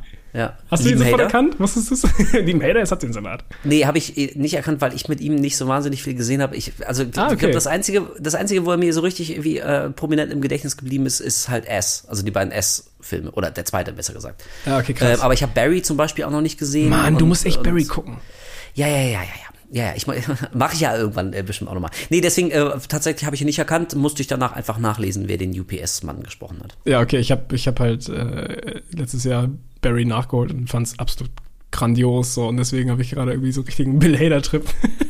Ja, okay. und da fand ich fand ich schon sehr lustig, dass seine Stimme irgendwie mir direkt ins, ins Ohr gestochen ist so. Und ja. er ist eben derjenige, der äh, Bo die traurige Nachricht vom überraschenden Ableben seiner Mutter ähm, mit teilt und damit verlassen wir tatsächlich dann geografisch auch äh, unsere Einstiegsszene, denn Bo macht sich ja eben auf, ähm, nach Hause zu kommen wo äh, seine Mutter gestorben ist. Und damit fängt dann quasi nach so, ja, so zwischen 35 und 45 Minuten würde ich schätzen, fängt dann, also durch auch einen ganz klaren schwarzen Cut, also so eine Schwarzblende, fängt mhm. damit äh, das zweite mh, Kapitel an, ähm, was vielleicht genauso absurd ist wie das erste, aber ähm, also sich auf eine andere Art absurd schrecklich anfühlt. Das ist jetzt nicht mehr so ungefilterter Terror, so als würde man in ein Kriegsgebiet treten, wie noch äh, im ersten. Da wird er nämlich, nachdem er von einem Auto angefahren wird, wird er von dem Pärchen, was im Auto saß, ähm, unter seine Fittiche genommen und ein bisschen ähm, gesund gepflegt. Welcome back. I hit you with my car. What? I know. Die machen zumindest den Anschein, als würden sie sich ganz viel Mühe geben, äh, Bo zu hegen und zu pflegen und wieder gesund zu kriegen. Aber auch da zeigt sich sehr schnell, dass wie einige sehr, sehr skurrile Dinge offenbar in, im äh, Leben dieser Familie abgehen. Die haben nämlich beispielsweise eine Teenager-Tochter, die aus nicht näher äh, erklärten Gründen einen mega Hass auf Bo hat und den ja. irgendwie scheiße findet. Ähm, und äh, symbolisiert wird es dadurch, dass sie ihr, ihr Zimmer unbedingt umstreichen will und fordert von Bo lautstark ein, ihr dabei zu helfen. Und das macht sie, indem sie einfach Farbe an die Wand klatscht. Also sie klatscht da einfach so aus dem Farbeimer äh, Farbe dran. Und nachdem Bo sich weigert, ihr dabei zu helfen, ist sie so frustriert, ähm, dass sie Selbstmord begeht, indem sie den Farbeimer einfach aus trinkt. Und es das muss man auch erstmal so, so schlucken und auf sich wirken lassen. Badumts. Ähm, ähm, das war tatsächlich nicht das Zimmer von ihr, was sie anstreichen wollte, sondern ah, das Zimmer von, von, ihrem Bruder. Du hast recht, von ihrem Bruder. Von ihrem toten der, Bruder, der im Krieg gefallen ist. Der im so. Krieg gefallen ist, ganz genau, stimmt. Ja, also genau. man sieht, also die Familie hat irgendwie auch so mit äh, Traumata ähm, sich äh, hat sich rumschlagen müssen. Ja. Der Sohn ist nämlich gestorben. Du hast recht, ja, das war nicht der, ihr eigenes Zimmer der Vater ist Arzt und will halt krampfhaft irgendwie Bo ganze Zeit behandeln, lässt ihn aber auch nicht wirklich los. Er wacht tatsächlich mit einer Fußfessel auf mhm. und ist dann so, ja, wir möchten ihnen nur helfen, so. Ähm, das ist, es ist, es ist ein, ein, ein, ein Heart Rate Monitor oder sowas. Irgendwie sowas sagen sie, glaube ich, also völliger Bullshit. Aber vielleicht ist es auch wirklich irgendwie, dass, dass er halt irgendein medizinisches Gerät an seinem Körper hat, aber mhm. in Bose Verstand ist es halt eine, eine Fußfessel, dass er halt nicht wegkommt. So, dass er, weißt du, das kann dann auch immer, jedes einzelne kleine Detail aus diesem Film kann man wahrscheinlich in zwei, drei verschiedene Richtungen sehen. Und gerade deswegen finde ich es so interessant und deswegen ist es auch, glaube ich, ein Film, den man tatsächlich zwei, dreimal gucken muss, um sich so eine richtige eigene Meinung vielleicht drüber zu bilden. So. ja, halt, definitiv. Halt cool. Und auch die Mutter die ganze Zeit irgendwie so mega Paranoia schiebt, dass, dass die irgendwie Angst vor irgendwas hat, habe ich jetzt auch nicht ganz verstanden. Also irgendwie wird sie vielleicht auch festgehalten oder sowas. Sie sagte, sie schiebt ja auch irgendwie zwischendurch so Nachrichten zu, sowas wie Stop incriminating yourself und ähm, sagt ihm, auf welche auf welcher Nummer auf dem Fernseher die versteckten Kameras und sowas zu finden sind. Ja, also wir erfahren ja am Ende des Films, dass die beiden, wie so ganz, ganz viele, ähm, für Bo's Mutter gearbeitet haben. Ja. Denn die verstorbene Mutter war Chefin von so einer Megafirma, die also wirklich alles ähm, hergestellt hat. Ich habe mir vorhin, wie vor dem Podcast nochmal einen Trailer angeguckt und im Trailer sieht man schon, dass das Logo von, von der Mutter, Mona Wasserman hieß die, dass das wirklich auf allem ist. Also das ist, glaube ich, auf der Mikrowelle, die Bo hat, es ist auf dem Essen, was er isst, am Drugstore ist es draußen dran und es gibt später dann eine ganz kurze Einstellung, da sieht man äh, so Fotos von, von Angestellten von, von Mona Wasserman, von dieser ominösen Megafirma und ähm, die beiden, die, also das, das Ehepaar, ähm, was Bo gesund pflegt, die äh, waren auch bei Mona Wasserman angestellt. Mhm. Ähm, und weiß ich nicht, vielleicht war, waren diese Kommunikationsversuche von, von der Mutter, gespielt von Amy Ryan, weil sonst sagen wir irgendwie immer die Mutter und niemand weiß, ob wir Bo's Mutter meinen oder die andere Mutter, aber ich, ne, Amy Ryan. Ähm, ja, vielleicht war das irgendwie so ein, so ein, ah, so ein Versuch von, von Bo's eigenem Verstand, ähm, also, oder vielleicht hat er irgendwie so diesen letzten Rettungsversuch auf jemand projiziert, der ihm sagt, irgendwie, äh, es ist, ich bin auf deiner Seite, so, ich weiß, dass du beobachtet wirst, dass deine Mutter wie über allem schwebt und dein ganzes Leben quasi geformt hat und das sogar noch über den Tod hinaus tut. Ähm, also es, äh, wie so einiges in dem Film ähm, ist es schwer zu interpretieren und vielleicht beim ersten Gucken muss man das jetzt einfach erstmal so hinnehmen. Ja, auf jeden Fall. Ich, wo du gerade Amy Ryan erwähnst hier, der, der den Vater, also den Doc spielt, Nathan Lane, der hat den Typen auch fantastisch gespielt. Also ja. Äh, gefühlt ist es so ein, so ein Flanders gewesen, wie er auch gesprochen hat mit seinem Diddly-Doo. Ähm, ja, genau, mit dem, mit dem Schnauzer auch. Äh, und so. Konnten wir so rein, so, My man, how are you doing today? ja, und ey, ich meine, also, und spätestens da, da wird man doch irgendwie skeptisch. Weil ja. man denkt sich, okay, nee, das ist irgendwie alles zu gut, um wahr zu sein. So. Und der ist genau. so freundlich und so aufmerksam und, und sagt auch die ganze Zeit, ey, ich fahre dich sofort zum Begräbnis deiner Mutter, aber du musst erst gesund werden, so vorher ist das nicht zu verantworten. Und ja. Bo will aber unbedingt weg, weil er weiß, die, die Uhr tickt. Ihm wurde ja gesagt, die Mutter kann nicht beerdigt werden, solange Bo nicht da ist. Das stand nämlich in ihrem Willen und Testament und das wollte die Mutter so. Sie hat das so verfügt. Also hat sie tatsächlich über ihren Tod hinaus noch immer noch Kontrolle über genau. ihren Sohn. Und deswegen sitzt Bo ja auf heißen Kohlen, will da unbedingt weg. Und dann kommt es zu einer, zu einer Szene, ähm, und das wird später, so gegen Ende des Films, wird das mehr oder minder fast wörtlich bestätigt, wie so eine Art Test. Also Bo wird, ohne dass er es weiß, einem Test unterzogen, weil, ähm, Ned Flanders nenne ich ihn jetzt mal, äh, weil der Bo wirklich fragt, okay, ähm, also wenn du wirklich, wirklich, wirklich, wirklich willst, dann können wir quasi sofort losfahren. Und ja. Bo scheitert an diesem Test, weil er ja nicht wirklich drauf besteht, sofort zu seiner toten Mutter zu fahren, sondern er lässt sich in Anführungszeichen bequatschen, mhm. noch mehr Zeit dazu verschwenden und das zeigt ja nur, was für ein schlechter Sohn das ist, ja. ähm, der, der die Liebe, die die Mutter ihm hat angedeihen lassen, überhaupt nicht zurückgeben kann und damit so leichtfertig umgeht und so.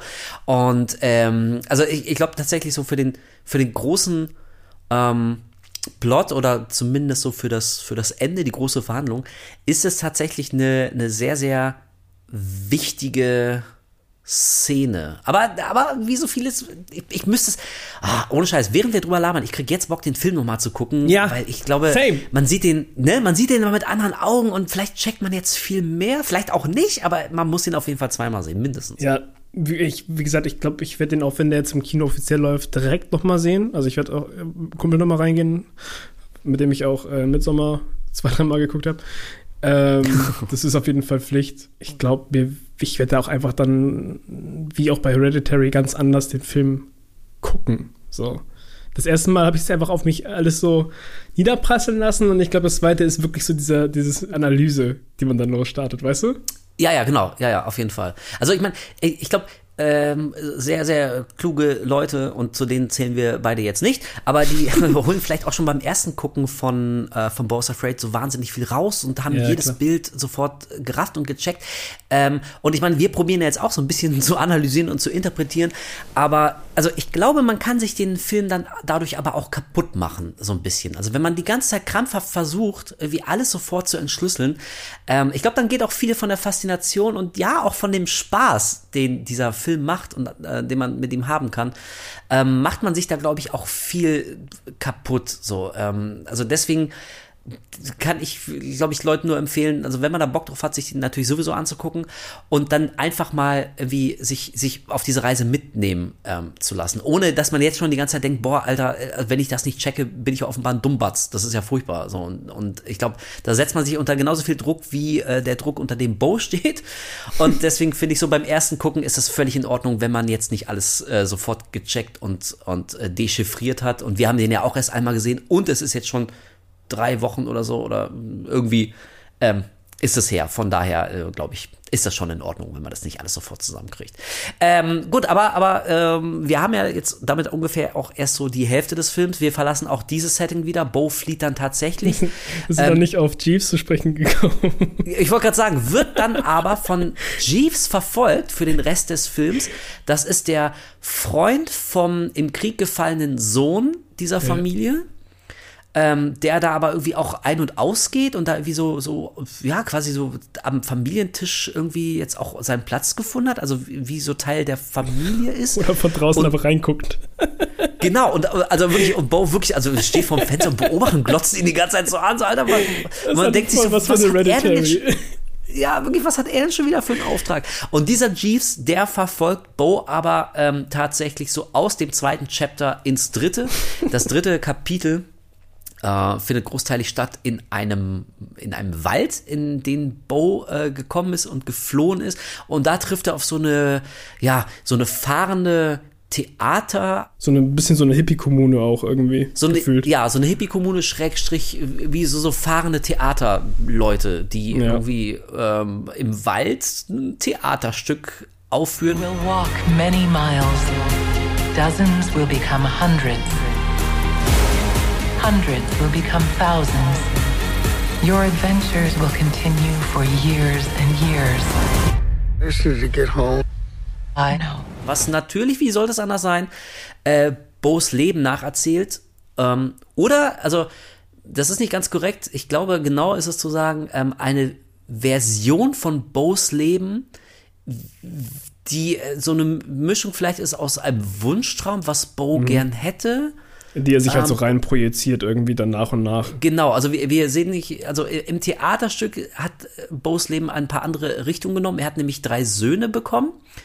Anders als im echten Leben, in, in dem er unverheiratet und kinderlos ist. Und auch das ist noch ein wichtiger Punkt am Ende. Ähm, und von diesen Söhnen wird er aber durch eine große Flut getrennt. Und ähm, quasi bis zum Rest seines Lebens versucht er, ähm, sich mit seinen Söhnen wieder zu vereinen und schafft es dann auch tatsächlich, und ich finde, also das ist schon, ähm, das sagt schon wieder viel über Bo aus, dass, dass er so eine idealisierte Wunschvorstellung seines Lebens hat. Und selbst in der kann er ja nicht richtig glücklich sein, weil er mhm. jahrzehntelang seine, seine Söhne erst wieder suchen muss. Er lebt ja nicht einfach nur ein glückliches Leben. Also ich glaube, der ist einfach zu, zu Glück ist der überhaupt gar nicht mehr fähig. Der kann, glaube ich, Glück überhaupt nicht mehr spüren. Und selbst seine Wunschvorstellungen sind äh, also mehr deprimierend als irgendwie glücklich machend. Das fand alle, ich schon beachtlich. Und alle guten Dinge, die ihm passieren oder passieren könnten, die macht er sich selbst kaputt, indem er halt Sachen überdenkt und immer den nächsten Schritt geht, indem er schon denkt, was könnte alles Schlimmes passieren, was, was wird alles Schlimmes passieren. Und da sieht man ja auch später, dass ihm das quasi nach und nach so auch eingetrichtert wurde tatsächlich dass es da auch einen Grund für gibt, warum er so denkt. Ja, das ist so ein, ähm, und ich muss sagen, also jetzt äh, sind, wir, sind wir echt so ein bisschen auf dem, ähm, beim, beim Psycho-Onkel liegen wir selber auf der Couch. Aber also speziell dieser Punkt ist einer, ähm, also da habe ich mich tatsächlich schon ziemlich in der Figur von Bo wiedergefunden, weil also das ist so eine Sache, ähm, also ich leide jetzt zum Glück nicht unter extrem krassen Angstzuständen Umständen meistens, nicht immer, meistens, aber ist mein emotionales Gleichgewicht ist so ungefähr vorhanden, so ich komme relativ gut durch den Tag, aber so speziell dieses Sachen überdenken oder wie Probleme da irgendwo zu sehen, wo keine sein müssten und dann am Ende wird so eine Art self-fulfilling prophecy. Ähm, also ja, also da dachte ich, okay, äh, hm, Scheiße. ich sehe doch leider mehr, als ich mir das wünschen würde. Ähm, in dieser Figur. Und, und deswegen, deswegen meinten wir am Anfang, das ist, glaube ich, so ein Film, wenn man, wenn man, ähm, naja, ähnliche ähm, innere mentale ähm, Probleme äh, oder Zustände hat wie Bo, dann glaube ich, kickt dieser Film nochmal völlig anders äh, und, ja. und be berührt dich, glaube ich, auf eine, auf eine emotionale Art nochmal total anders, als wenn du das quasi einfach nur so dir anguckst und über dich rüber äh, rauschen lässt, aber keine wirkliche emotionale Verbindung zu dieser äh, tragischen Figur hast. Kann ich tatsächlich auch äh, bestätigen, dass der Film mich auch auf der äh, emotionalen Ebene auch anders erwischt hat, weil ich tatsächlich mich in vielen Punkten bei Bo halt wieder gesehen habe. So. Also was gewisse Angststörungen angeht, unter die ich halt auch schon lange leide. So natürlich nicht in dem Ausmaß, also nicht mal ansatzweise, ja. aber Ähm, vieles davon, ähm, auch Mental Health Stuff, so dass das, da sehe ich mich halt leider wieder und ähm, gerade so eine überspitzte Version manchmal sieht man Dinge halt einfach auch schlimmer so im echten Leben, als sie wahrscheinlich für andere wirken. Mhm. Was einen aber für, für einen selbst in dem Moment halt einfach so real wirkt und, und einfach halt einen so verletzt. Dann auch den Part mit der, also im Film zumindest, sehr narzisstischen Mutter. Bei mir ist mhm. es halt mhm. eher so ein, so ein co-narzisstisches Ding, aber es ist trotzdem vorhanden. Und auch diese Mutterkomponente ähm, hat mich auch, äh, da habe ich mich halt auch wieder gesehen. So, das ist halt auch, ähm, ich glaube, wie du schon sagst, für manche Leute, wie für mich zum Beispiel, kann der Film dann anders treffen, als für Leute, die zum Beispiel vielleicht auch gar keine äh, Berührungspunkte in diesem Charakter sehen, die, die vielleicht sogar das eher anstrengend finden, das so zu beobachten, weißt du? Und für oh mich ja, war das, ey. für mich war das eher interessant, und, dass jemand anders das auch so darstellt. Und ich, ich kann mir vorstellen, dass es für ganz viele exakt das ist, nämlich äh, anstrengend. Also ich glaube, für extrem viele Leute wird das ein sehr, sehr äh, anstrengender Film. Und also ich, ich würde damit jetzt nicht andeuten, dass, dass man also diesen Film automatisch irgendwie gut findet oder da irgendwie einen Wert draus zieht, wenn man ähm, ähnliche Herausforderungen hat wie Bo. Nee, nee. Das glaube ich jetzt nicht. Also das ich nicht. glaube, man kann auch ähm, ein, ein Leben mit Angstzuständen und, und depressiven Gefühlen und Schuldgefühlen äh, erlebt haben äh, oder mittendrin sein und den Film aber trotzdem scheiße finden. So. Also das ist äh, ja. genau wie andersrum. Man kann da vielleicht irgendwie auch eine wahnsinnige emotionale Verbindung zu haben, auch wenn man irgendwie ein völlig anderes Leben gehabt hat wie, wie Bo. Aber trotzdem, ähm, und deswegen meinten wir am Anfang, äh, also zumindest in meinen Augen ist das also ganz klar oder auch nur den Hauch einer Frage, ist das so ein unglaublich persönlicher Film von Ari Aster.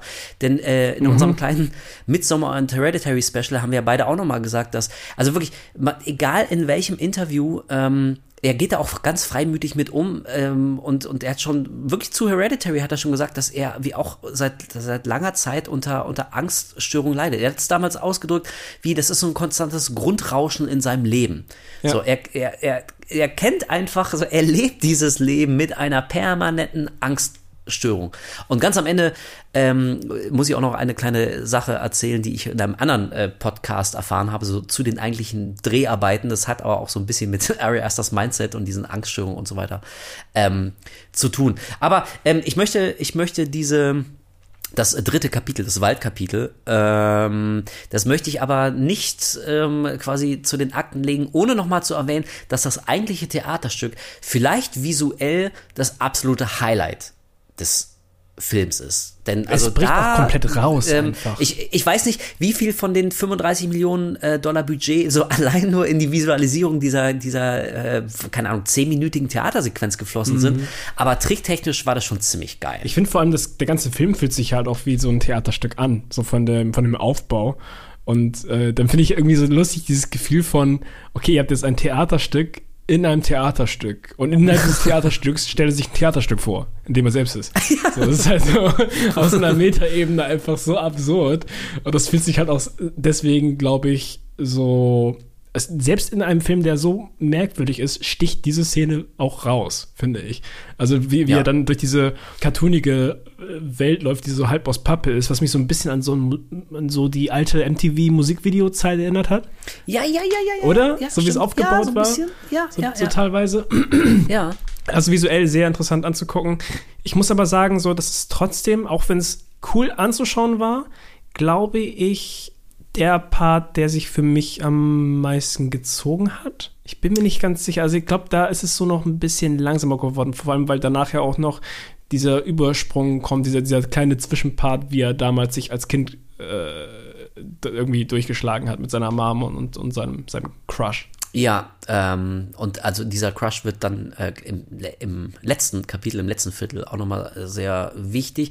Aber ja, ich glaube, ich stimme dir zu. Also müsste ich jetzt ähm, ein Kapitel nennen, äh, was ich am schwächsten fand in so einer Art Ranking, dann wäre es für mich wahrscheinlich auch das Waldkapitel. Also ich glaube, ja, das ist aber ein interessanter Punkt. Ich glaube, ähm, das Problem von dieser ganzen Theatersequenz ist, dass man als Zuschauer nicht so ganz genau weiß, was der Film jetzt damit will, weil ja, es, genau. ist ja offen, es ist ja offensichtlich nicht einfach nur so eine Wunschvorstellung von einem schönen Leben, wie Bo es sich immer erträumt hat. Also das wäre jetzt vielleicht nicht originell, aber ich glaube, da hätte jeder Zuschauer sofort gerafft, so, ah, okay, so mh, hm, ist es vielleicht eine recht plumpe Metapher, so äh, ein Theaterstück, äh, das perfekte Leben des Bo, was es aber nie gegeben hätte.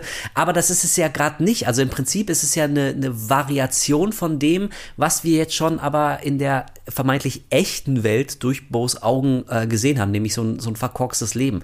Und also das habe ich auch so bei mir gemerkt, dass ich, ähm, ich konnte mich da jetzt nicht so ganz äh, drin verlieren und mich reinfallen lassen, weil ich eben nicht genau wusste, was der Film jetzt exakt will, in welche Richtung der will. Und ich meine, man mhm. könnte sagen, okay, das, das weißt du aber wie äh, so ab der ersten Minute nicht so, der ganze Film ist ein einziges Fragezeichen, aber da fiel es mir zumindest leichter, mich irgendwie an die Hand nehmen zu lassen und einfach nur diese Geschichte von Bo's Leben oder wie er das Leben wahrnimmt, wie er die Welt wahrnimmt, erzählen zu lassen. Und das Theaterstück dagegen, das ist so ultra spezifisch für Bo, ähm, aber nicht unbedingt für den, für den Zuschauer. Und deswegen, ja, ja stimme ich dir zu, visuell war das schon geil. Also ich fand cool, mit, mit wie vielen ähm, Bildelementen da gespielt wurde. Also äh, mhm. wie wir sehen Bo, wie er quasi ähm, ja, durch so mehrere Jahreszeiten läuft, durch so sein ganzes Leben durchläuft und jede Jahreszeit sieht dann auch anders aus. Also es gibt verschiedene Texturen, so verschiedene Bildelemente, die, die dann so den Wechsel der Jahreszeiten verdeutlichen. Wie du schon gesagt hast, so die Häuser sehen aus wie Pappe, bewegen genau. sich dann aber trotzdem in so ein, äh, auf so eine dreidimensionale Art. Also das ist alles schon, schon richtig geil. Ähm, aber ja, also unterm Strich ist das, glaube ich, mein, also für mich das schwächste Kapitel. Ich glaube, das Problem ist halt wirklich, äh, was mein Gedanke im Nachhinein war, würde man dieses Kapitel und diese Szenen rausschneiden, würde das nicht unbedingt was für den Film verändern. Das ist gefühlt mm. so, ein, so ein kleines Gimmick obendrauf noch, ja. aber es würde jetzt nicht unbedingt was an seiner, an seiner Reise groß verändern. Mm, Theoretisch könnte ja. er auch nach dem Doc halt weiter in Richtung von dem Haus der Mutter gehen, meiner Meinung nach. So. Das stimmt, ja. Also es wäre wär vielleicht mal ein interessantes Experiment, irgendwie einfach mal so selber das dritte Kapitel rauszuschneiden und ja. zu gucken, wie der Film dann wirkt. Ähm, ja, also ich vermute, dass, das, also speziell das, was auf dieser Theaterbühne passiert, dass das irgendwie nochmal so, ein, so einen emotionalen Unterbau für das große Finale dann bringt. Aber ich glaube, du hast recht. Ähm, so wirklich gebraucht zum Überleben hat der Film das ganze, den ganzen Abschnitt im Wald vielleicht jetzt nicht unbedingt. Es ist jetzt so eine klassische Szene, wahrscheinlich, wenn ein Director jetzt irgendwie dem Studio den Rohschnitt geben würde, dass die sagen würden, okay, das müssen wir rausschneiden, weil wir müssen Geld und Zeit sparen. Weißt du, ich meine? ja. Das, ja. Wenn, jeder, bei jedem anderen Film wäre der Film dann nicht drei Stunden, sondern vielleicht 2,20 oder sowas. Ja, ich wollte gerade sagen, also in, in, meiner Erinnerung ist das aber auch das, das kürzeste Kapitel gewesen. Also vielleicht ja. stimmt es auch gar nicht und alle Chapter sind so ungefähr gleich lang, aber ähm, also irgendwie, das hat sich, also ob, obwohl es jetzt vielleicht nicht so tödlich entscheidend wichtig war, aber es hat sich, hat sich kürzer angefühlt. Und wenn es vielleicht einfach nur kürzer war, also dann haben wir da auch die Antwort. Aber ähm, also in meiner Erinnerung sind wir dann auch ziemlich schnell ins vierte Kapitel gekommen, nachdem wir im Wald waren. Genau, weil Jeeves ja auf einmal wie fucking G.I. Joe und durch den Wald rennt und Minen und, und, und äh, Granaten und sonst was rumschmeißt, sich am Ende sogar selbst erschießt. äh, ja. Großartig. Äh, richtig großartig. Also Jeeves auf jeden Fall so äh, der MVP des gesa gesamten Films. Jeeves rip him apart. und zwischendurch Ach. hast du aber diesen Schnitt von dem, von dem ruhigen Theater, von dieser Kommune, hast du diesen Schnitt zurück von Jeeves, wie er röchelnd und fast schon sabbert wie so ein, wie so ein tollwütiger Hund durch die Kamera läuft so. So gut. Ey, wirklich. Ey, auf, also auf eine gewisse Art und Weise ist Bo's Afraid einer der lustigsten Filme, den ich seit langer, langer Zeit gesehen habe. Also ja. ich habe, glaube ich, bei der, bei dem Film mehr gelacht als bei so mancher Komödie, die halt krampfhaft versucht, witzig zu sein und ja. ich war einfach nur genervt. So. Also es ist, das ist schon ein Kunststück. Also wenn Ari Aster vor Jahren schon gesagt hat, ähm, ich will eine Horrorkomödie machen, ich würde sagen, ihm ist das gelungen. Nur halt äh, ja. nicht so eine, nicht so wie Ash vs. Evil Dead oder so, kann man auch sagen, ist eine Horrorkomödie halt als Serie. Gucke ich übrigens gerade, deswegen bin ich drauf gekommen. ähm, also was völlig anderes, aber so beide Elemente sind auf jeden Fall überdeutlich vertreten, so der der der emotionale Horror und eben auch das komödiantische. Aber gut, dann dann lass uns doch mal auf die Zielgerade einbiegen. Ähm, Bo nach langen Irrungen und Wirrungen schafft es nämlich dann endlich ähm, ja zum Grundstück seiner Mutter und da erfahren wir auch, oder wir wussten es schon vorher, aber da sehen wir es dann auch nochmal, ähm, Ari Aster hat eindeutig irgendwas mit Kopftraumata, was er verarbeiten muss. Denn in Hereditary gab es ja die berühmte Szene, oder da gibt es ja mehrere Köpfungen. Viele mhm. Figuren verlieren ihren Kopf.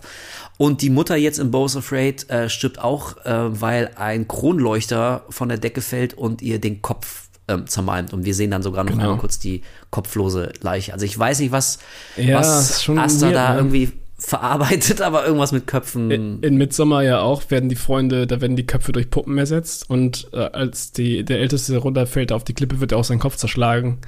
Stimmt, ja, mit dem Hammer. Ja. Ja, also irgendwas ist da los. Äh, keine Ahnung. Hat er sich vielleicht mal schon zu geäußert, aber es ist auf jeden Fall sehr auffällig. Ähm, und dann passieren, also eine Menge wichtiger Dinge passieren. Denn zum einen trifft Bo seine alte Jugendliebe wieder, Elaine, die er mhm. damals als Kind ähm, auf so einem auf Kreuz, Kreuzfahrtschiff äh, kennengelernt hat. Seine, ja. äh, Bo hat mit seiner Mutter Urlaub gemacht und da hat er sich eben in die junge Elaine ähm, verliebt. Und da gab es auch die ersten zarten Küsse zwischen diesen Kindern. Wie alt mögen die da gewesen sein? 10, 11 oder irgendwie sowas? Ja, Waren also noch relativ klein. Und Elaine hat ihm gesagt, ähm, er solle auf sie warten. Und das hat Bo dann auch tatsächlich für den Rest seines Lebens getan. Er hat genau. gewartet, er hatte nie eine, eine Freundin, er hatte auch nie Sex.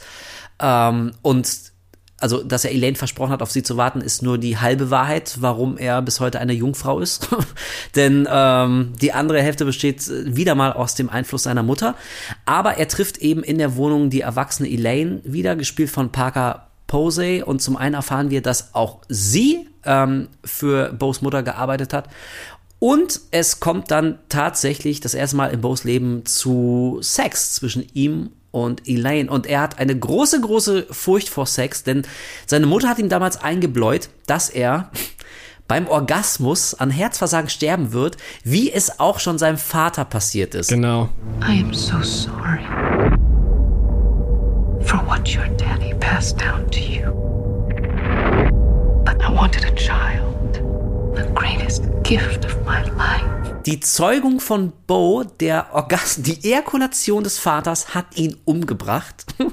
Und die Mutter hat Bo eingeredet, ähm, dass ihm dasselbe Schicksal widerfährt. Und jetzt kann man sich natürlich, natürlich drüber streiten.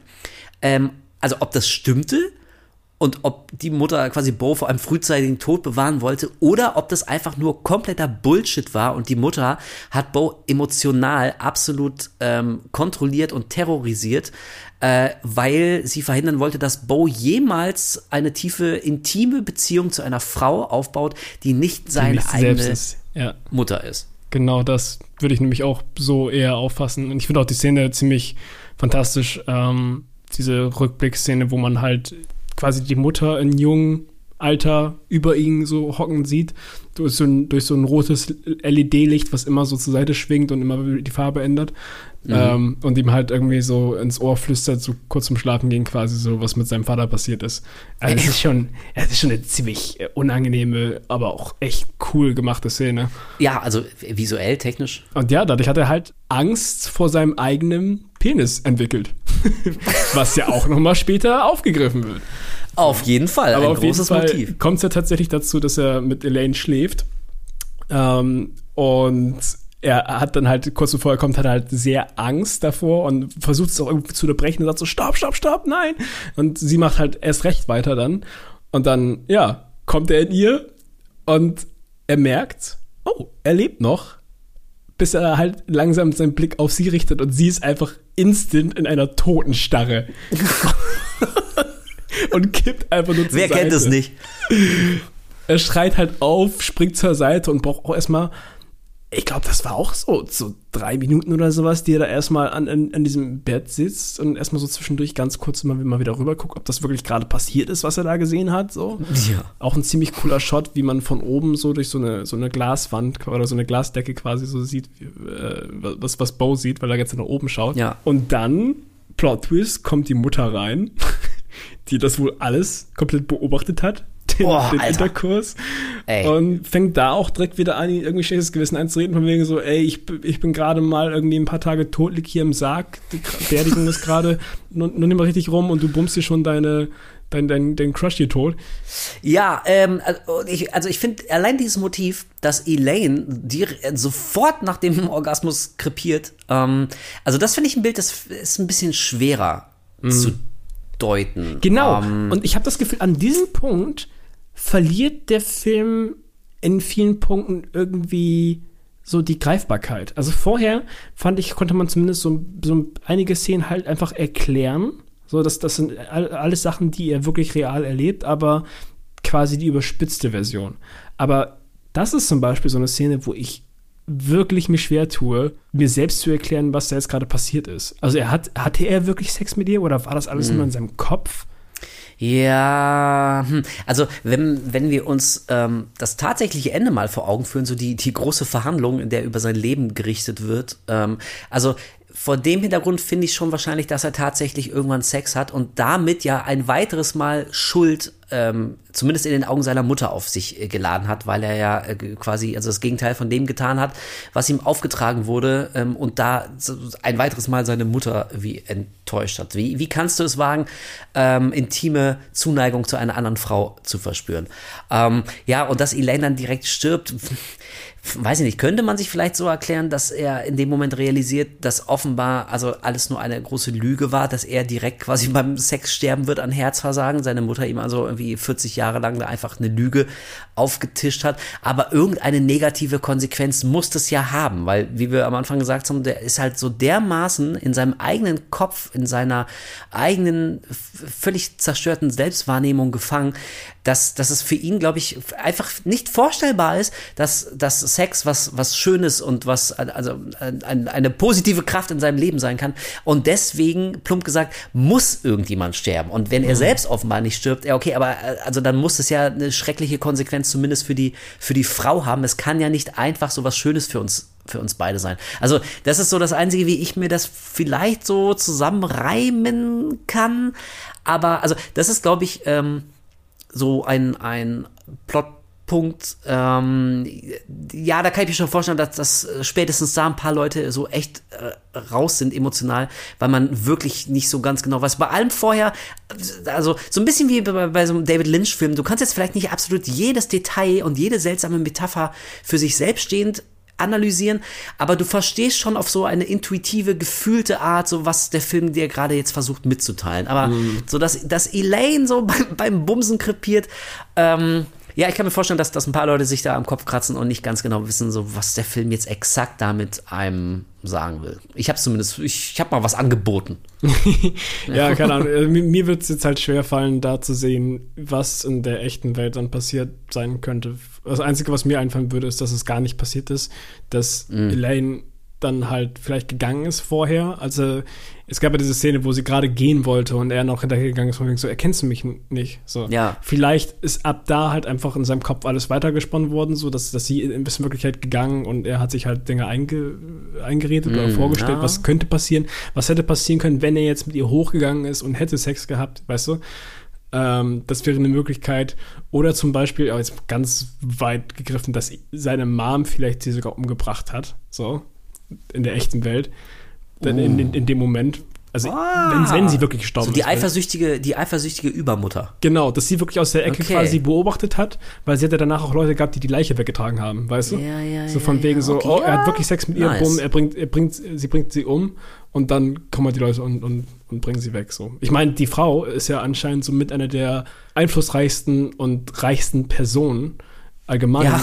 weltweit. Das heißt, ähm, ich glaube, es würde ihr nicht gerade schwer fallen, Leute zu finden, die sie halt umbringen und das verschwinden lassen, so weißt du? Ja, okay, ja. Also weiß ich nicht, äh, ob das tatsächlich der Film damit sagen wollte, aber es ist zumindest eine Lesart, die äh, kann man mal verfolgen. Ja, nee, ich meine, ich, mein äh, ich, ich, ich gebe nur Optionen, so weißt du, was, was, ja, genau, was, ein, was ich mir Es ist ein Interpretationsansatz. Aber gerade das finde ich, ja, halt ich mein, geil. So, ab da ist halt auch wirklich zum Ende hin, ist es ja auch wieder so, geht da komplett nuts, was, was so äh, verschiedene Möglichkeiten angeht, was gerade wirklich passiert.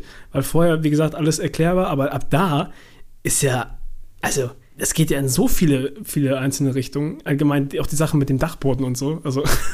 Ja, ey, und ich meine, also noch bevor wir zum Dachboden kommen, aber äh, wir haben das irgendwie, also wir gehen jetzt die ganze Zeit, gehen wir gar nicht groß drauf ein, wie dass die Mutter in den Raum kommt, aber muss man auch mal sagen, so in, also und wir sind nach wie vor äh, in Bo's Kopf und nehmen alles so ähm, durch seine Augen wahr. Aber für ihn stellt sich das ja so dar, dass die Mutter ihren eigenen Tod vorgetäuscht hat, um Bo quasi in eine emotionale Schuldfalle zu drücken, dass er zu ihr fahren muss, um wieder Kontakt mit ihr aufzunehmen. Und sie würde so weit gehen, ihren eigenen Tod vorzutäuschen. Und also ich glaube nicht, dass das in der echten Welt passiert ist. Ich glaube, sie ist wirklich gestorben. Also ob jetzt durch einen runterkrachenden Kronleuchter oder nicht, das ist jetzt vielleicht auch gar nicht so wahnsinnig relevant, dieses eine Detail. Aber also ich glaube nicht, dass in, in, in der Realität, in der Wahrheit von objektiv von außen betrachtet, ähm, dass die Mutter tatsächlich so ihren eigenen äh, Tod vorgetäuscht hat. Also das klingt wie nach so einem schlechten Thriller-Plot oder so. Also ich glaube, die ist tatsächlich gestorben. Hm, ähm, okay. Aber äh, also selbst der selbst der Tod der Mutter ist emotional, ähm, stellt sich für Bo so dar, dass das eben quasi eine, ja, wie, wie so eine, eine emotionale emotional verpflichtende Falle ist, ähm, in die Bo tappen muss. Weil ich meine, natürlich fährst du dann zur Beerdigung ähm, deiner Mutter. Ja. Aber ey, auch hier, auch da, ich weiß es nicht. Ähm, das ist nur, das ist nur mein Lösungsvorschlag, den ich so gebe. Pass auf, und damit kommen wir jetzt endlich mal zum Dachboden. Wir müssen über den Dachboden sprechen und was auf dem Dachboden ist. Wie würdest du das darstellen? Wie würdest du das beschreiben?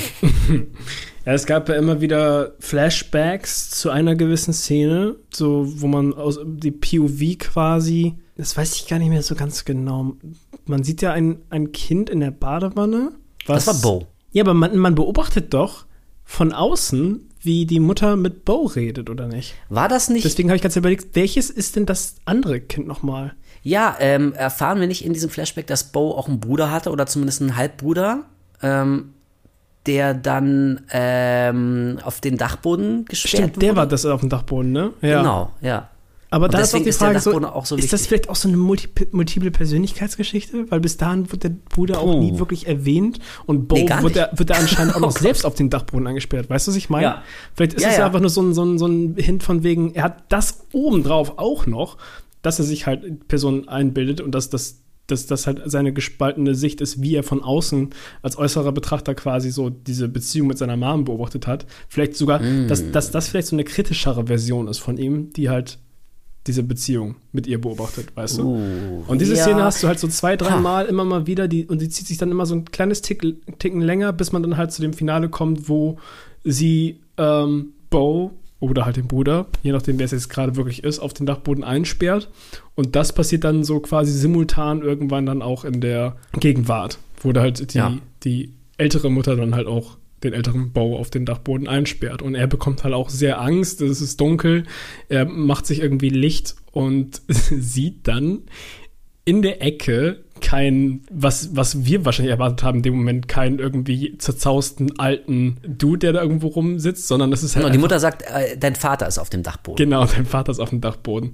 Und dann sieht man einfach ein riesiges, und das ist für Leute komisch, die den Film wahrscheinlich gesehen haben, Penismonster. ja. Es ist einfach ein großer Penis. Mit ja.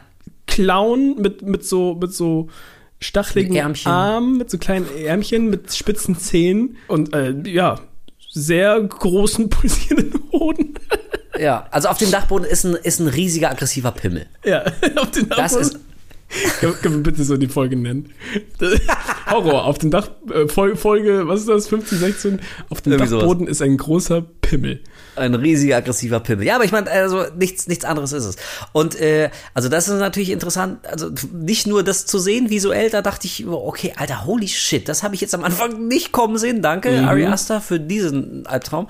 Ähm, sondern, dass die Mutter halt gesagt hat, da oben ist sein Vater. Und also ich interpretiere das jetzt so, dass in der Wahrnehmung der Mutter und dadurch auch in der Wahrnehmung von Bo, der seinen Vater ja nie kennengelernt hat, logischerweise, war der Vater ähm, natürlich nie Teil des Familienlebens. Der ist wahrscheinlich wirklich sehr früh gestorben, vielleicht tatsächlich bevor Bo überhaupt auf die Welt kam. Und deswegen ist das quasi für die Mutter nur einfach, Entschuldigung, aber einfach nur der Pimmel gewesen, weißt du, der Bo gezeugt hat. Es ging einmal um diesen Zeugungsakt, Bo ist auf die Welt gekommen, aber ansonsten hat der Vater für die beiden einfach keine Rolle gespielt. Ja. Ähm, und im Zuge dessen hat sie, hat sie Bo eben auch ähm, ja diese Angst vor vor jeglicher Form von Intimität eingebläut, weil sie das vielleicht auch nicht anders kennengelernt hatte. Ey, vielleicht war das kein war das kein Liebesakt, äh, der der wie romantisch war und und schön und erfüllend, sondern äh, wie vielleicht war es für die Mutter ähm, keine Ahnung, ey, vielleicht war es nur ein One Night Stand, vielleicht irgendwie hing da überhaupt gar nichts mit emotionaler Verbundenheit oder mit Liebe dran. So und deswegen sieht sie das irgendwie ganz ganz kaltherzig und ganz pragmatisch irgendwie einfach nur, also dein Vater war im Prinzip einfach nur ein Penis so und deswegen, deswegen äh, bist du jetzt hier. Und so erkläre ich mir, dass auf dem Dachboden der Vater einfach die Gestalt eines riesigen Pimmels angenommen hat, was Bo wie den Zuschauer gleichermaßen verstört. Und genau in dem Moment kommt noch eine Szene, wo ich sage, es ist langsam etwas schwer zu erklären, was da jetzt gerade wirklich passiert, denn durch das Fenster im Dachboden, was ähm, wahrscheinlich dritten oder vierten Stock ist, weil das Haus sehr groß ist, springt auf einmal Jeeves wieder.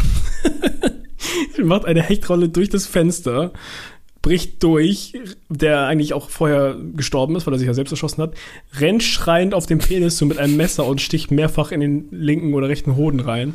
Autsch. Und ähm, wird dann auch, glaube ich, von, von dem Penis. Wird nicht auch so geköpft? Wird der geköpft? Oh, ich glaube, er wird vom Penis gekillt tatsächlich auch noch. Also killen sie irgendwie gegenseitig. Bo fängt an zu schreien, kriegt Panik, fällt durch die Dachbodenluke runter wieder. Und ja, ich glaube, man ist in dem Moment auch wie der Charakter selbst so ein bisschen überfordert mit der Situation. Oh ja, total. ja, und ich meine, ey, also allein dieses Detail, dass, dass nicht Bo sich dann wie als, als finaler großer Akt der Rebellion gegen seinen Vater auflehnt und, genau. den Penis da abmessert, sondern dass es Jeeves ist. Weißt du, und ey, auch allein über die Figur, so wen oder was stellt der da? Also ist ja. das ein echt real existierender Mensch oder, oder spricht das wirklich dafür, dass Bo einen Bruder hatte oder auch nur einen Halbbruder, weil er irgendwie bei der Familie, aus der Jeeves kommt, hat er ja quasi auch so die, die Funktion des Sohnes eingenommen, nachdem der Sohn im Krieg gefallen ist. Ähm, aber ja, ich meine, also ich finde die Frage völlig legitim. So, warum ist der am Ende da und was ist seine persönliche Beziehung zu diesem, zu diesem Penismonster? Also warum ist es nicht Bo selber? So weißt du, der, der, der diesen gigantischen Sack, den das Messer da so ähm, reinrammt. Genau, also, weil er projiziert ja auch ganz oft eine andere Version von sich irgendwie in die Welt rein, wie zum Beispiel in dem Theater. Also was, warum ja. hätte nicht vielleicht noch so ein anderer Joaquin Phoenix durchs Fenster springen können, der dann irgendwie so einen Scheiß macht, so. Das stimmt schon. Die Frage ist echt, warum ist das dieser gewisse Charakter, der für Bo ja gar nicht so bedeutend ist im Leben? Genau. Normalerweise genau. sollte man zumindest meinen. Ja. Was hat Jeeves, also erst wird er, wird er äh, quasi Bo auf die Pferden, äh, Fersen geheftet, als so eine Art irgendwie, äh, ja, wie, wie so ein Bluthund, der ihn verfolgt, Schrägstrich Killer. Und dann am Ende aber irgendwie rettet der Bo, ja, indem er das Penismonster auf dem, auf dem Dachboden ähm, abmessert. Also eine, eine komplexe Figur. Ähm, ich bin sicher, es gibt Leute, die sitzen jetzt schon am viereinhalbstündigen äh, YouTube-Video-Essay Jeeves Analyzed und Explained und sowas. Also ja, gucke ich mir dann auch gerne an. Ähm, ähm, aber auch, also wie bei so vielen Sachen, ähm, das ist so ein Detail, ich, da muss ich den Film auf jeden Fall nochmal gucken, um auch nur zu versuchen, dahinter zu kommen, was Chiefs eigentlich für einen Auftrag hat und wofür der überhaupt steht. Und ich kann mich erinnern, ich dachte, okay, dann kommen wir jetzt so zum Ende. Das war ja wahrscheinlich so die große Endszene des Films. Ich habe nicht auf die Uhr geguckt, wie lange wir noch hatten, weil ich musste echt aufs Klo allmählich. Ich, ja. ich habe mich erinnert, dass, dass ich echt pinkeln gehen musste. Äh, und ich ahnte ja nicht, dass dann aber irgendwie jetzt nochmal gut gelaunt so zehn Minuten oder so kommen, wo es dann diese große Verhandlung gibt. Bo ähm, paddelt dann nämlich so ins Finale, also wortwörtlich auf einem Boot. Oh, warte mal, du bist ähm, tatsächlich auf Toilette gegangen, oder? Hä? Du bist tatsächlich auf Toilette gegangen, oder? Ja, ich, ich habe doch gesagt, Stimmt, ich muss echt pinkeln. Und ich, und, und ich dachte wirklich, okay, so, ähm, ja, also jetzt, so irre viel wird ja nicht mehr kommen. So, vielleicht time ich es ein bisschen blöd und ich komme wieder rein, dann laufen die Credits, aber gut, ich muss jetzt einfach pinkeln, was soll ich machen? Ja. Ähm, und dann kam ich rein und dann fing aber erstmal diese ganze Gerichtsverhandlungsszene an. Also, wenn man denkt, der Film äh, hat's jetzt und jetzt sind wir am Ende und das war das Finale, Penis Monster ist so äh, the epic climax Haha. ähm, nein, da kommt äh, tatsächlich noch was. Aber denn, also, hast du denn noch miterlebt, wie er seine Mutter umbringt?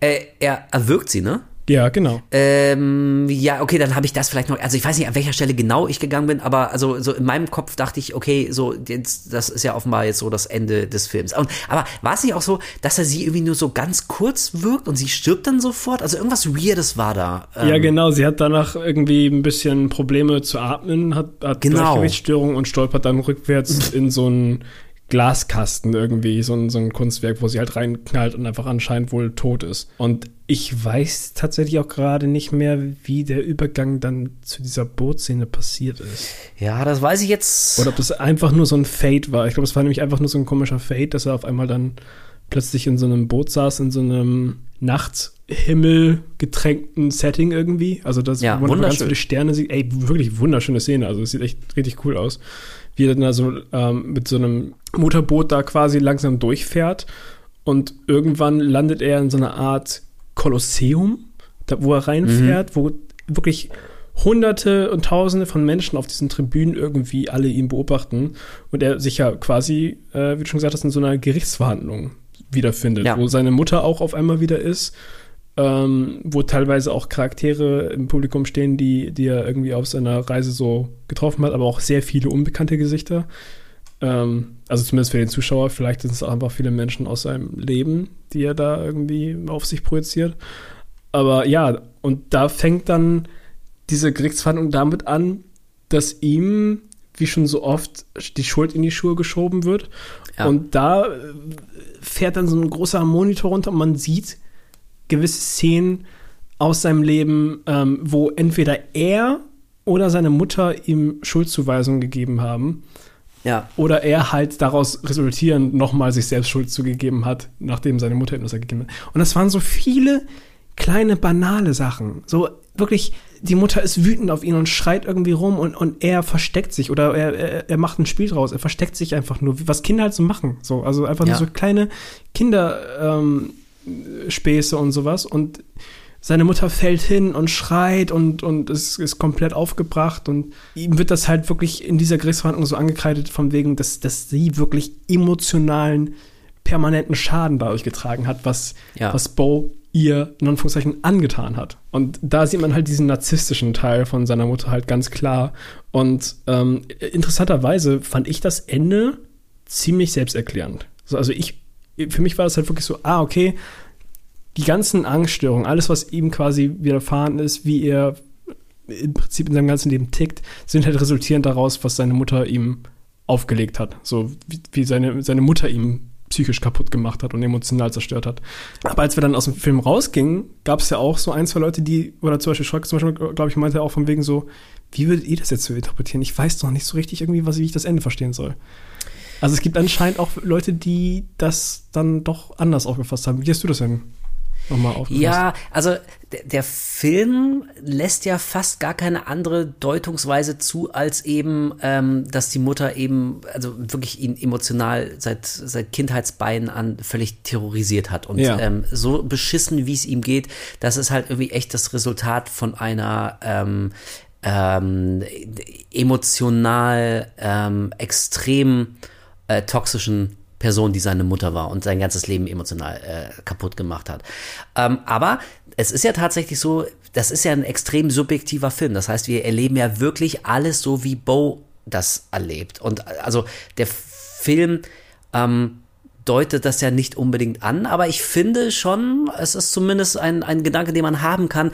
Naja, aber ähm, vielleicht war es ja dann doch nicht ganz so einfach. Also vielleicht ist das irgendwie so, wie sich das für Bo darstellt, dass er quasi gar nichts dafür kann, was für ein, und ich sage das jetzt mal ganz, ganz plump, weil Asta hat auch gesagt, das ist so ein Film darüber, wie es sich anfühlt, äh, so ein Loser zu sein, ähm, wie, also wie man das so empfindet, irgendwie sich selbst als Loser empfindet. Mhm. Ähm, und also so gesehen natürlich ist es ja schon eine, eine, sehr bequeme Art und Weise, sich da von der Verantwortung ähm, frei zu sprechen. So, weißt du, wenn, wenn, du sag, wenn du sagst, ja, aber ich kann ja nichts für mein verkorkstes Leben, ist alles, alles meine Mutter, ne, ihre Schuld. Sie hat mich so verkorkst. So, ja, hm für ihn fühlt sich das so an. In seiner Wahrnehmung war das so, so dass das war die, die Geschichte seines Lebens, Story of my life. Mhm. Aber ob das jetzt wirklich so war, ähm, ja, also eigentlich im Prinzip müsste es zu Bo's Afraid, müsste es kein Sequel geben, aber ähm, dieselbe Version, also dieselbe Geschichte aus der Sicht der Mutter, so weißt du? Mhm. Also ich glaube, das, das wäre, also wird natürlich nie im Leben kommen. Ich glaube, das braucht ja auch kein Mensch. Aber ja. es wäre, es, es wäre, glaube ich, zumindest eine Geschichte, ähm, die könnte sehr interessant sein, mal aus der anderen Perspektive erzählt zu bekommen. So, vielleicht war doch nicht ganz alles so eindeutig, wie sich das für uns darstellt, weil wir eben ja alles nur durch die Sicht von, von Bo sehen. Von daher, also, ich, ja, ich finde das Ende tatsächlich auch selbsterklärend. Hab aber so im Hinterkopf, dass das aber vielleicht jetzt nicht unbedingt komplett die Wahrheit gewesen sein muss. Okay.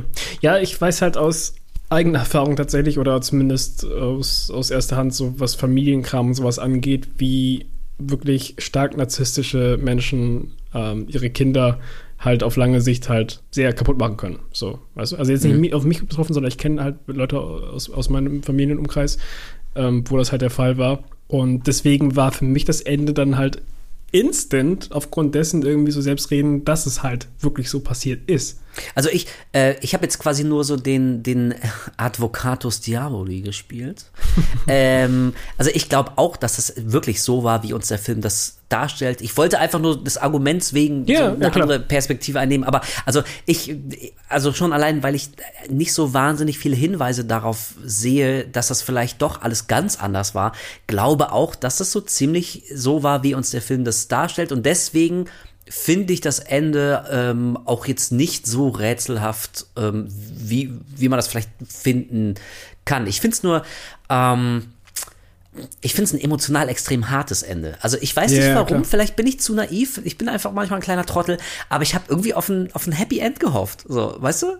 Und ich fand's, also, ich meine, Bo, der, der kennt das ja dann wirklich und ertrinkt und ersäuft und. Genau, im Prinzip ähm, trinkt er ja an seiner Schuld und stirbt. Genau, der stirbt und irgendwie alle, so ähm, die, diese Tausenden von anonymen Leuten, die diesem Schautribunal äh, beigewohnt haben, die verlassen ja dann so langsam. War das nicht so, dass die dann so langsam nach und nach den das, den Dom verlassen oder genau, also, ich das gerade nur? Nee, nee, nee, das ist tatsächlich so, dass sein das Motor, das Motorboot fängt an zu rütteln und der Motor fängt an zu ja, qualmen, genau. desto mehr er quasi die Schuld auf sich geladen bekommt und irgendwann explodiert es einfach, das Boot flippt einmal, er trinkt darin langsam, bis irgendwie so die Blasen aufhören, so hochzusteigen. Ja.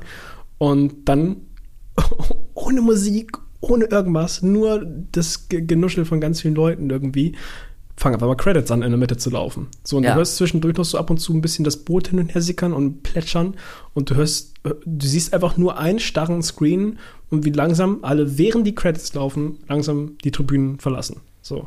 Ja. Und heilige Scheiße, also da muss man erstmal Eier in der Hose haben, um, um so ein, einfach so die Credits ablaufen zu lassen, weißt du? Ja, auf, weißt du? auf jeden Fall. Krass. Ja. Okay. Ja, und irgendwie, ähm, weißt du, also ich, ich weiß jetzt nicht, ob man, ob man Bo, die Figur Bo als Sympathieträger wirklich empfindet, weil es irgendwie, äh, also ich finde, es ist leicht Empathie zu haben, aber vielleicht nicht mm. unbedingt Sympathie, weil Bo, ähm, also er ist ja, Entschuldigung, jetzt muss ich immer kurz aufstoßen. Er ist ja über die, die äh, meiste Laufzeit des Films, ist ja tatsächlich ein relativ passiver Charakter, der sich ja. oftmals davor scheut, Entscheidungen zu treffen und so. Also es ist ja nicht so, dass er wirklich eigentlich so ein missverstandener Held ist, dem aber die, die Welt böse mitspielt, sondern äh, also es ist ja, ist ja wirklich nicht leicht, den echt sympathisch zu finden. Aber ich glaube, eine gewisse Empathie bringt man für ihn mit. Und Auf jeden deswegen Fall deswegen dachte ich, irgendwie, also der muss doch am Ende so seine, seine Redemption bekommen, seine Erlösung. Also er hat sich,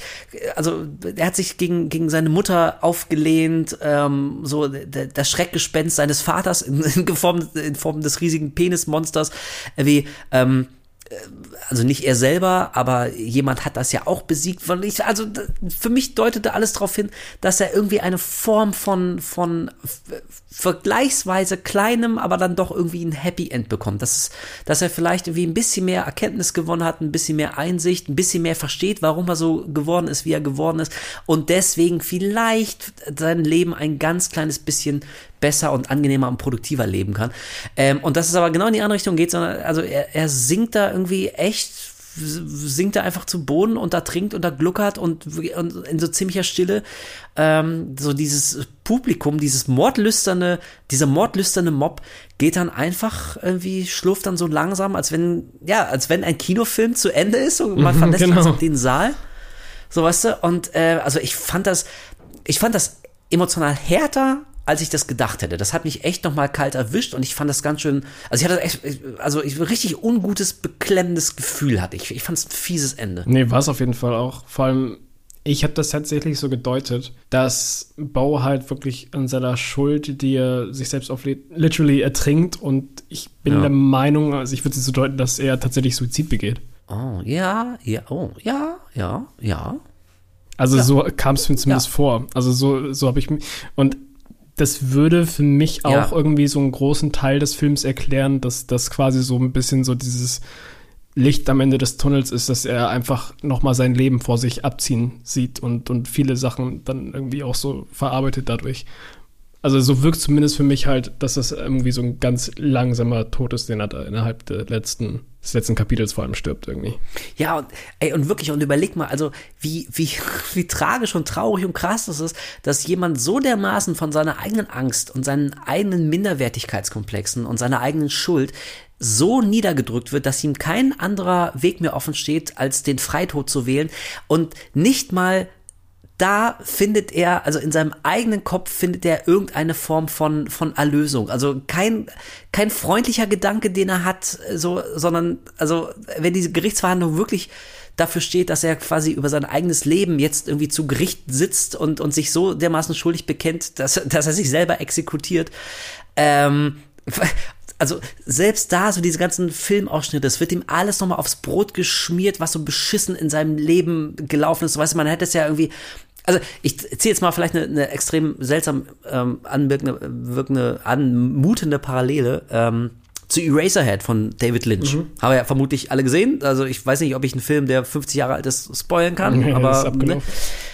ähm, aber also da gibt es auch ähm, die, die Hauptfigur, es wird zumindest sehr impliziert, bei David Lynch ist das ja immer so eine Sache. Gerade Eraserhead ist wirklich ähm, auch sehr, sehr äh, metaphernreich. Entschuldigung, jetzt huste ich. Auf jeden Fall, ähm, Henry, es wird äh, angedeutet, dass Henry Spencer, um den es geht, auch den Freitod wählt und ähm, den Suizid wählt. Und das wird aber dadurch symbolisiert, dass er am Ende mit, mit so einer, mit einer ähm, Frau, die in seiner Heizung lebt, tanzt er dann auf der Bühne. Und sie singt dazu In Heaven, in Heaven Everything is Fine, dieses ganz berühmte Lied. Und also das ist natürlich skurril, aber das schwingt zumindest so eine gewisse, so eine gewisse Hoffnung mit, dass er zumindest im Tod das vielleicht besser hat als im Leben. Und also nicht mal diese kleine, vielleicht irrationale, aber nicht mal diese kleine Hoffnung ist ja Bo ähm, gegönnt. Also wenn er wirklich Selbstmord begangen hat, Entschuldigung, trinken gleich einen Schluck Wasser. Wenn er Selbstmord begangen haben sollte, ähm, also nicht mal, nicht mal in, in seinen letzten finalen Momenten findet er irgendeine Form von Gutherzigkeit und einer Lösung. Und das fand ich schon ganz schön krass. Ja, es ist halt wirklich durchgehend von Anfang an bis Ende. Es ist ein sehr tragischer Charakter mit einer tragischen Geschichte und einem tragischen Ende. Also es ist auf keiner Weise ein Feel-Good-Movie in irgendeiner Form. Es gibt keinen wirklich, wenn man überlegt, glaube ich, keinen wirklich schönen Moment, weil selbst dieser eine schöne Moment, wo er sich äh, als, als Held in diesem Theaterstück sieht, wird es ja sehr schnell zerstört von seinen eigenen Gedanken. Also wirklich, es ist, man sieht einen Charakter, wie er sein ganzes Leben lang durchgelitten hat und man ja. verfolgt auch die letzten Stunden von seinem Leben, wie er das irgendwie immer noch mit, mit Leid durchzieht. Und da trifft halt die Bezeichnung ähm, Comedy Horror halt sehr gut. Weil ja, er hat lustige Momente, aber es gibt auch Momente, die halt einfach sehr, sehr deprimierend auf einen wirken können. Ähm, ja, ohne, also das stimmt, aber ich finde, ähm, auch wenn ich das Ende emotional wirklich ähm, so ziemlich, ziemlich düster fand, aber ich, es ist trotzdem kein deprimierender Film. Finde ich zumindest. Also es ist so kein, kein, du kommst nicht raus und bist so emotional so richtig am Boden und, und, und denkst, boah, nee, Alter, so geil. Jetzt geht's mir mal erstmal zwei Tage so richtig beschissen, so, so äh, Misery Porn. Und nee, aber das fühlt sich schon schwer an. Also ich, als ich schon als schwer. durch war und als ich rausgegangen war, war ich erstmal so, puh, das hat jetzt erstmal, das, das wiegt irgendwie auf einem so. Also, ja, das stimmt. Das, muss das, man sacken lassen. Ja, auf jeden Fall. Und ich musste den lange sacken lassen und ich habe aber auch das Gefühl irgendwie, dass ich den nach wie vor halt echt nochmal gucken muss ja, damit ich den ja, ja. so komplett richtig verarbeiten kann. So, ähm, wie gesagt, ist ein sehr spezieller Film. Den, ich bin sehr gespannt zu sehen, wenn jetzt der rauskommt, wie die Kritiken ablaufen werden, wie die Reaktion vor allem von den Zuschauern ist. Da bin ich, bin ich sehr gespannt drauf. Und bei mir selbst bin ich auch vor allem sehr gespannt drauf, wie der auf mich beim zweiten Mal gucken wirkt. Ja, oh ja, stimmt. Das wird echt ein, ähm, ein spezielles Guckerlebnis. Also ich freue mich jetzt echt schon richtig drauf, den dann wie auf Blu-ray nochmal äh, zu gucken. Vielleicht gehe ich auch nochmal ins Kino, weiß ich nicht. Ähm, ich kann mir aber, und das haben wir auch schon am Anfang gesagt, also ich kann mir nicht vorstellen, dass das ein großer Kassenerfolg wird, weil ähm, nee, ja, der ist wahnsinnig schwer zu vermarkten, er ist irre schwer zu erklären, was genau äh, das für ein Film ist. Und wenn man liest von Ari Aster, dem Macher von Hereditary Midsommar und mochte die beiden vielleicht und hat aber keine Ahnung, was Bo's Afraid ist, dann ist man vielleicht entsetzt, weil man was völlig anderes erwartet. Äh, ähm, so, ne, deswegen, ähm, also ich glaube leider, leider, leider, das wird ein veritabler Flop. Aber ich finde es trotzdem geil, dass Asta den gemacht hat. Das ist äh, also mit, mit deutlichem Abstand sein ambitioniertester Film, sein persönlichster Film. Ähm, und ich finde es generell, ich fand es mal wieder geil, so eine, eine ähm, völlig rücksichtslose Vision von einem zu sehen, der was auf die Leinwand bringt, was ihm wichtig ist. Und in dem Moment ist es ihm scheißegal, ob man als Zuschauer jetzt da mitgeht oder auch nur ja. mitgehen kann oder nicht. Also ich glaube, es muss ihm klar gewesen sein, dass er wahnsinnig viele Leute mit diesem Film verliert. Also selbst wenn man prinzipiell Bock auf, auf sowas hat und, und schon weiß, dass es kein klassischer Horror ist, ähm, also der wird trotzdem auch davon nicht, nicht allen Leuten gefallen. Also das ist wirklich ein sehr, sehr spezifischer Film. Aber ich, ich mag sowas immer. Ich, ich finde es einfach geil, wenn ja. jemand so sein eigenes Ding macht. Und äh, Bo's Afraid ist 100% Ari Aster und er macht sein Ding. Und er kennt jetzt überhaupt gar keine gar keine Tabus mehr auf, also überhaupt nicht mehr Rücksicht auf irgendwelche Sehgewohnheiten, auf irgendwelche Erwartungshaltung. Ähm, von daher bin ich auch mal gespannt ähm, zu sehen, wie das wird. Aber ähm, also unterm Strich, ich finde, die Wartezeit hat sich voll gelohnt. Ich finde äh, ich finde das einfach geil, was er da uns wieder um die Ohren gehauen hat. Ähm, ich muss ihn definitiv sacken lassen. Und also, das war, glaube ich, eine Kollaboration zwischen zwei Leuten. Ähm, da haben sich zwei gesucht und gefunden. Ari Aster und Joaquin Phoenix. Also yeah. ich, kann mir, ich kann mir den Film überhaupt nicht mit irgendwem anders in der Hauptrolle vorstellen. Das ist so dermaßen, das äh, Bo ist für mich Joaquin Phoenix. Ist er einfach. Und genau, das, ähm, das habe ich nämlich auch in diesem A24 äh, Podcast gehört. Ähm, also zum einen hat sich äh, Phoenix wieder mal akribisch auf die Rolle vorbereitet. Ja. Also lustigerweise, ich habe das vielleicht irgendwie auch immer mir so ein bisschen falsch vorgestellt, aber irgendwie so, so nur vom, von meinem Bauchgefühl dachte ich, dass Phoenix ähm, so ein, so ein auch so ein Künstler ist, so ein Artist, mhm. der irgendwie so ganz viel in dem Moment auch spürt und, und wie einfach mal so Dinge ausprobiert und so ein bisschen Freestyle ist und ja. der 19. Take, da ist es dann vielleicht.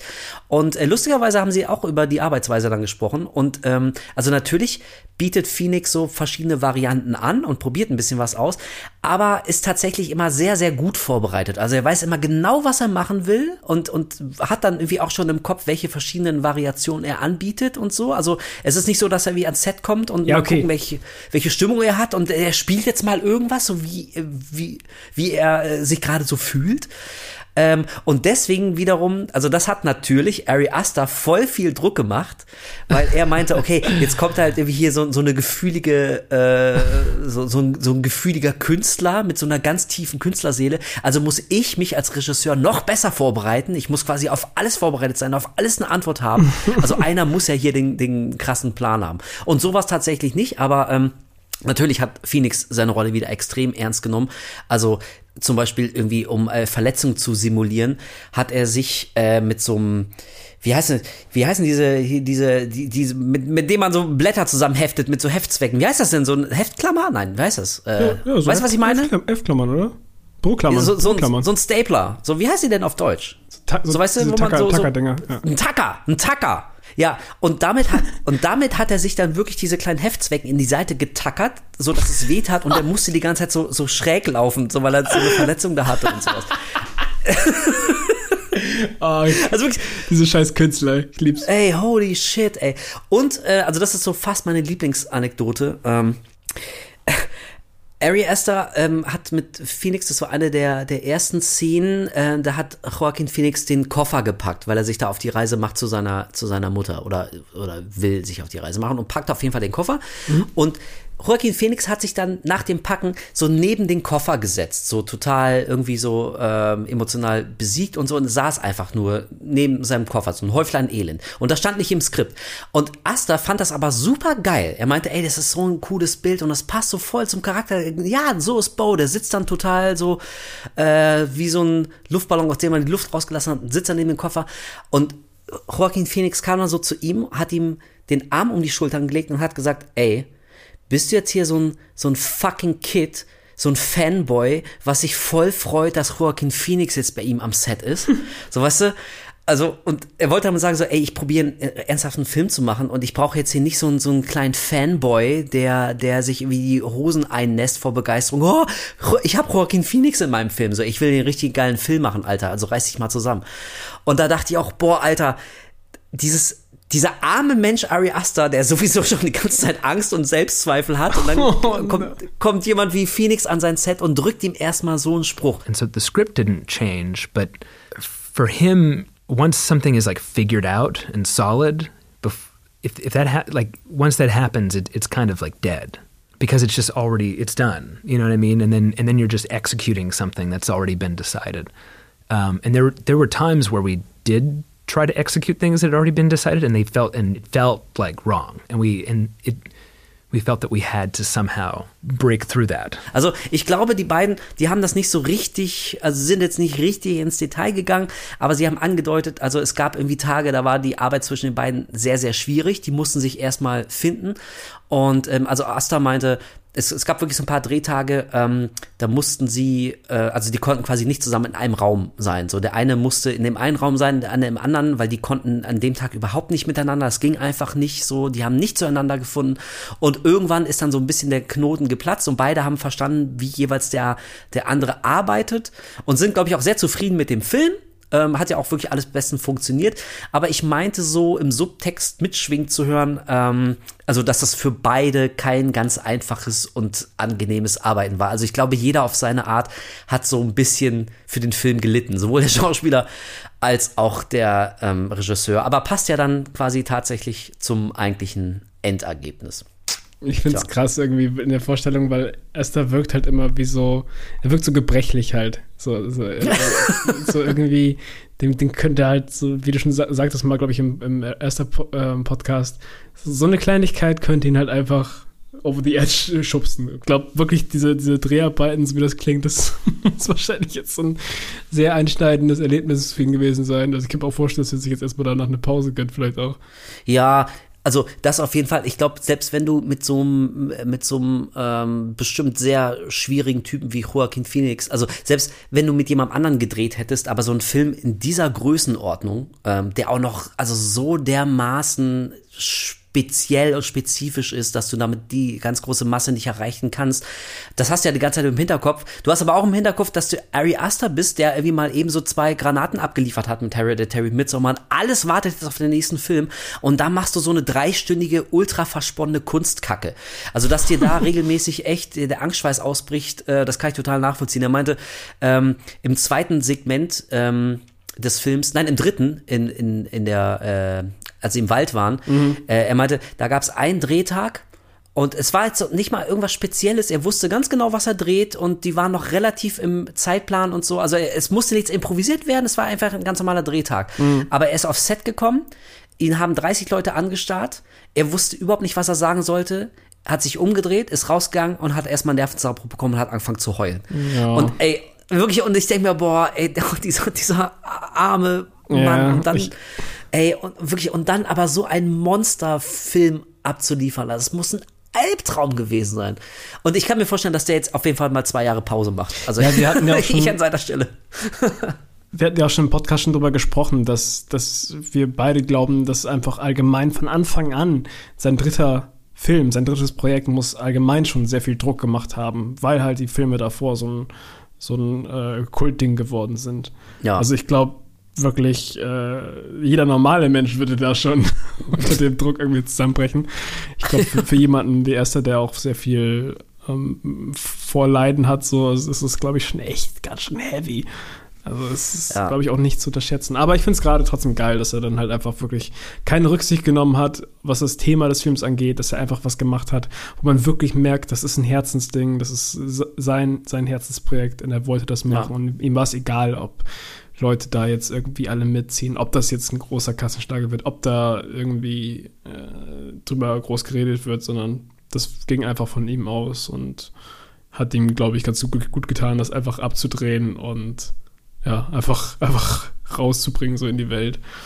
Ja, also ich, ich glaube, dass das, ähm, dass das ein Film ist, der wird, hast du glaube ich am Anfang auch schon gesagt, in äh, paar Jahren, vielleicht auch erst ein paar Jahrzehnten, aber irgendwann wird das auf jeden Fall ein Kultding. Also der ja, wird, ja. Der, ich glaube, der wird, der wird seinen Platz in der Filmgeschichte wird er finden. Das wird ein bisschen dauern. Auf jeden Fall. Aber ich, ich glaube, die Zeit arbeitet äh, in diesem Fall für diesen Film. Und auf der anderen Seite hoffe ich, dass A24 als Verleih und Studio und als diejenigen, die am Ende äh, des Tages äh, den ganzen Scheiß bezahlt haben, ähm, dass die wissen, dass das hier jetzt gerade mal ein Minusgeschäft für sie ist. Aber ähm, also vielleicht ist ihnen da wirklich Prestige wichtiger und und äh, mal also ein mal wieder Kunst ins Kino zu bringen. Mhm. Und ich, also ich hoffe, dass das einfach am Ende des Tages für irgendjemand ganz oben in der Chefetage, dass das wichtiger war, als damit einen Profit zu machen, oh, ja. weil ich nicht glaube, dass dieser Film sich finanziell lohnt. Ich glaube, da verlieren viele Leute, verlieren da viel Kohle. Mhm. Ähm, und ich kann wirklich nur hoffen, dass irgendjemand meint, okay, aber also alle unsere anderen Filme, die haben ja nur einen Bruchteil dieses Budgets. A24, die machen ja jetzt nicht so die ganz großen, aufwendigen Blockbuster. Und da ist es ja auch manchmal nicht so schwierig, das dann wieder reinzuspielen. Und ähm, also meine Hoffnung ist, dass sie einem Ari Aster und diesem Film jetzt quasi einmal so, so einen Freischuss geben, wo dann aber keiner sauer ist und niemand in Schwierigkeiten gerät, wenn das Ding ein äh, Minusgeschäft wird. Das ist die ganz große Hoffnung, die ich habe, weil ich in Zukunft, ich will, ich will mehr solcher Filme sehen. Also ich finde es ja. geil, wenn jemand irgendwie mit, mit zwei Horrorfilmen äh, erstmal von sich reden macht und dann aber so was völlig anderes irgendwie ähm, auf die Leinwand ballert. Äh, sowas finde ich ja geil. Sowas will ich mehr sehen. Ich brauche nicht den 900. Franchise-Horror Sequel-Film. Ich will ja originelle Visionen ähm, und auch Versionen von vielleicht bekannten Geschichten mal sehen. Ich will frische Stimmen hören, frische Ideen, frische Bilder. Ein frisches Guckerlebnis ab und zu mal ist ja vielleicht nicht zu viel verlangt, wenn man regelmäßig ins Kino geht. Irgendwann muss man ja was bekommen, was man so in der Form nicht irgendwie schon 900 Mal gesehen hat. Und das ist für mich Bo's Afraid und deswegen ähm, ist es wahrscheinlich jetzt schon, kann man das sagen, am Ende des Jahres wird der äh, auf meiner Lieblingsfilmliste landen, da bin ich ziemlich sicher. Das glaube ich bei mir auch. Und ich freue mich jetzt schon auf den nächsten Film, wo irgendwelche Leute geköpft werden oder irgendwelche Penisse beleuchtet werden. By the way, äh, weil ihr sagtest, Köpfung und, und allgemein irgendwas mit Köpfen hat er, hat er irgendwie ein Ding mit, ne? Mit Penissen auch jetzt, wo ich drüber nachdenke. Also. Mit Penissen? Ja, auf jeden Fall. Ähm, wenn du überlegst, Hereditary, die Leute standen alle immer nackt da und man hat, man hat in den Schatten immer das Lächeln gesehen und den Deck von den Leuten. Dann hast du die, diese Bo is Afraid-Szene jetzt. Du hast äh, bei, bei Midsommar hast du doch auch diesen einen Dude, der da irgendwie nackt rumsteht. Und du hast auch. Christian, ja, stimmt. Ja, Christian, dem, Christian hast du und einmal diesen. Nach dem Set, ja. Einmal hast du den, ähm, dieses Orakel, was, die, was das Gesicht von dem einen Typen trägt später. Das steht da auch, glaube ich, nackt rum, wenn ich mich nicht gerade täusche. Äh, und es gibt einen fucking Kurzfilm von ihm, der komplett darum geht, wie ein Typ hat, äh, wie ein Typ Angst hat, dass sein Penis schrumpft. The hm. Turtles Head. Ja, ist auf ja, YouTube. Hast, ja, ja, ja, du hast recht. Ja, also ist auf jeden Fall ein, ein Motiv, was ihn offenbar, äh, auf das er sich sehr versteift. Der arme Typ, ey, was ist in seinem Leben passiert? Mann, auf jeden Fall allgemein, äh, tut euch was Gutes und wenn ihr eh schon Fan seid von seinen Filmen, dann guckt euch echt die Kurzfilme an, solange sie noch auf YouTube sind. Also ein paar von denen sind seit drei Jahren da. Also jetzt gerade gucke ich mal nach Turtles Head, Strange Things About the Johnsons, basically Celavi und Münchhausen sind alle noch auf YouTube. Das sind fünf seiner Kurzfilme. Ähm, die kann man sich auf jeden Fall angucken. Ja, und ähm, ansonsten bleibt natürlich nur zu hoffen, dass irgendwann mal so eine Ari Aster Box rauskommt und ja. seine Kurzfilme dann auch auf Blu-ray zu gucken. So, so, wie mit David Lynch gibt es ja auch schon längst so Shortfilms auf David Lynch und sowas, das Frühwerk. Ähm, und ich glaube, Ari Aster ist ein Typ, ähm, der verdient irgendwann mal so eine große, große gesamtretrospektiven Box mit allem, was er so ähm, gemacht hat. Aber bis dahin, ja, vielleicht tatsächlich auf YouTube mal gucken, bevor die nach und nach gelöscht werden. Das wäre sehr schade. Yes. Ja, und äh, sehr schade. ist es vielleicht nicht, dass wir jetzt endlich mal zum Ende kommen. Ihr denkt euch, boah, Alter, jetzt labern wir schon wieder zwei Stunden, macht mal Schluss. Ihr habt's durchgehalten. Ähm, damit ist unser Podcast auch nur unwesentlich kürzer als der ganze dreistündige Bose Afraid. Aber es ist, also, das wussten wir schon im Vorfeld, Colin. Ne? Ja, das war uns klar. Über den müssen wir jetzt ein bisschen länger labern. Das ist einfach so ein Monster. Äh, pff, das ist krass. Und also, ich weiß zum Beispiel vom ähm, äh, Podcast Telestammtisch. Äh, an dieser Stelle auch ein paar Grüße irgendwie. Äh, hört da gerne mal rein, sind auch nette ähm, Leute am Start. Und also, ich glaube, die haben viereinhalb Stunden über Boss of Rage gesprochen, weil die wirklich jede Szene, also Szene für Szene, haben die echt auseinandergenommen und so. Also, ich will nur darauf hinaus, es geht auch noch länger als ja, uns. Ich finde so. Und ich ja. glaube auch fast, hätten wir den Podcast direkt gemacht, nachdem wir aus dem Kino gekommen wären, wäre der auch länger gewesen. Ich glaube tatsächlich so, vielleicht so ein paar Kleinigkeiten sind es schwierig nochmal irgendwie Ja. in Erinnerung zu fassen, so fast einen Monat später. Aber wir wollten jetzt auch ein bisschen aktueller sein, weil immer vorproduzieren kann natürlich auch ein bisschen schwierig sein, weil dann kann man nicht drüber reden, was man auch so geguckt hat. Und Genau. äh, ist natürlich immer auch schön, noch ein bisschen vielleicht aktuelle News besprechen zu können. So. Wie zum Beispiel, ganz genau. dass wir nächstes Mal über Renfield sprechen werden. Richtig, genau. Ähm, schön, dass du es auch nochmal antiest. Äh, nächstes Mal ist Renfield eben am Start. Das ist der Film, in dem äh, Nicolas Cage Dracula spielt. Und äh, also wir wollen jetzt noch nicht vorwegnehmen, wie uns der gefallen hat, aber auf jeden Fall gibt es auch einiges äh, zu bereden. Wird, Ja. glaube ich, auch ähm, ja, ein, ein äh, Thema, was auch vielleicht eine längere Diskussion erfordert. Und wie immer äh, sagen wir vielen Dank fürs Zuhören. Und ey, also wirklich, ganz im Ernst, ich weiß, es nervt immer, aber ich, ich mache es irgendwie einmal, um mein Gewissen zu beruhigen. Aber wir freuen uns echt, wenn ihr uns ähm, ratet, äh, wenn ihr uns auf Twitter und auf Instagram abonniert. Auf beiden äh, Kanälen heißen wir Horror Podcast. Horror natürlich mit H. Ähm, das, es hilft uns einfach so und äh, also wenn euch der ganze Scheiß hier gefällt, lasst es uns wissen. Wir freuen uns wirklich nach wie vor über Feedback und auch immer noch über Themenvorschläge. Die Liste wächst und wächst und wächst und wächst und wächst. Aber ähm, es ist einfach echt immer immer sehr cool von euch zu lesen und von euch zu hören. Deswegen macht es fleißig weiter. Äh, wenn Leute diesen fantastischen Podcast noch nicht kennen sollten, dann nervt sie so lange, bis auch sie endlich Horrorhörer sind.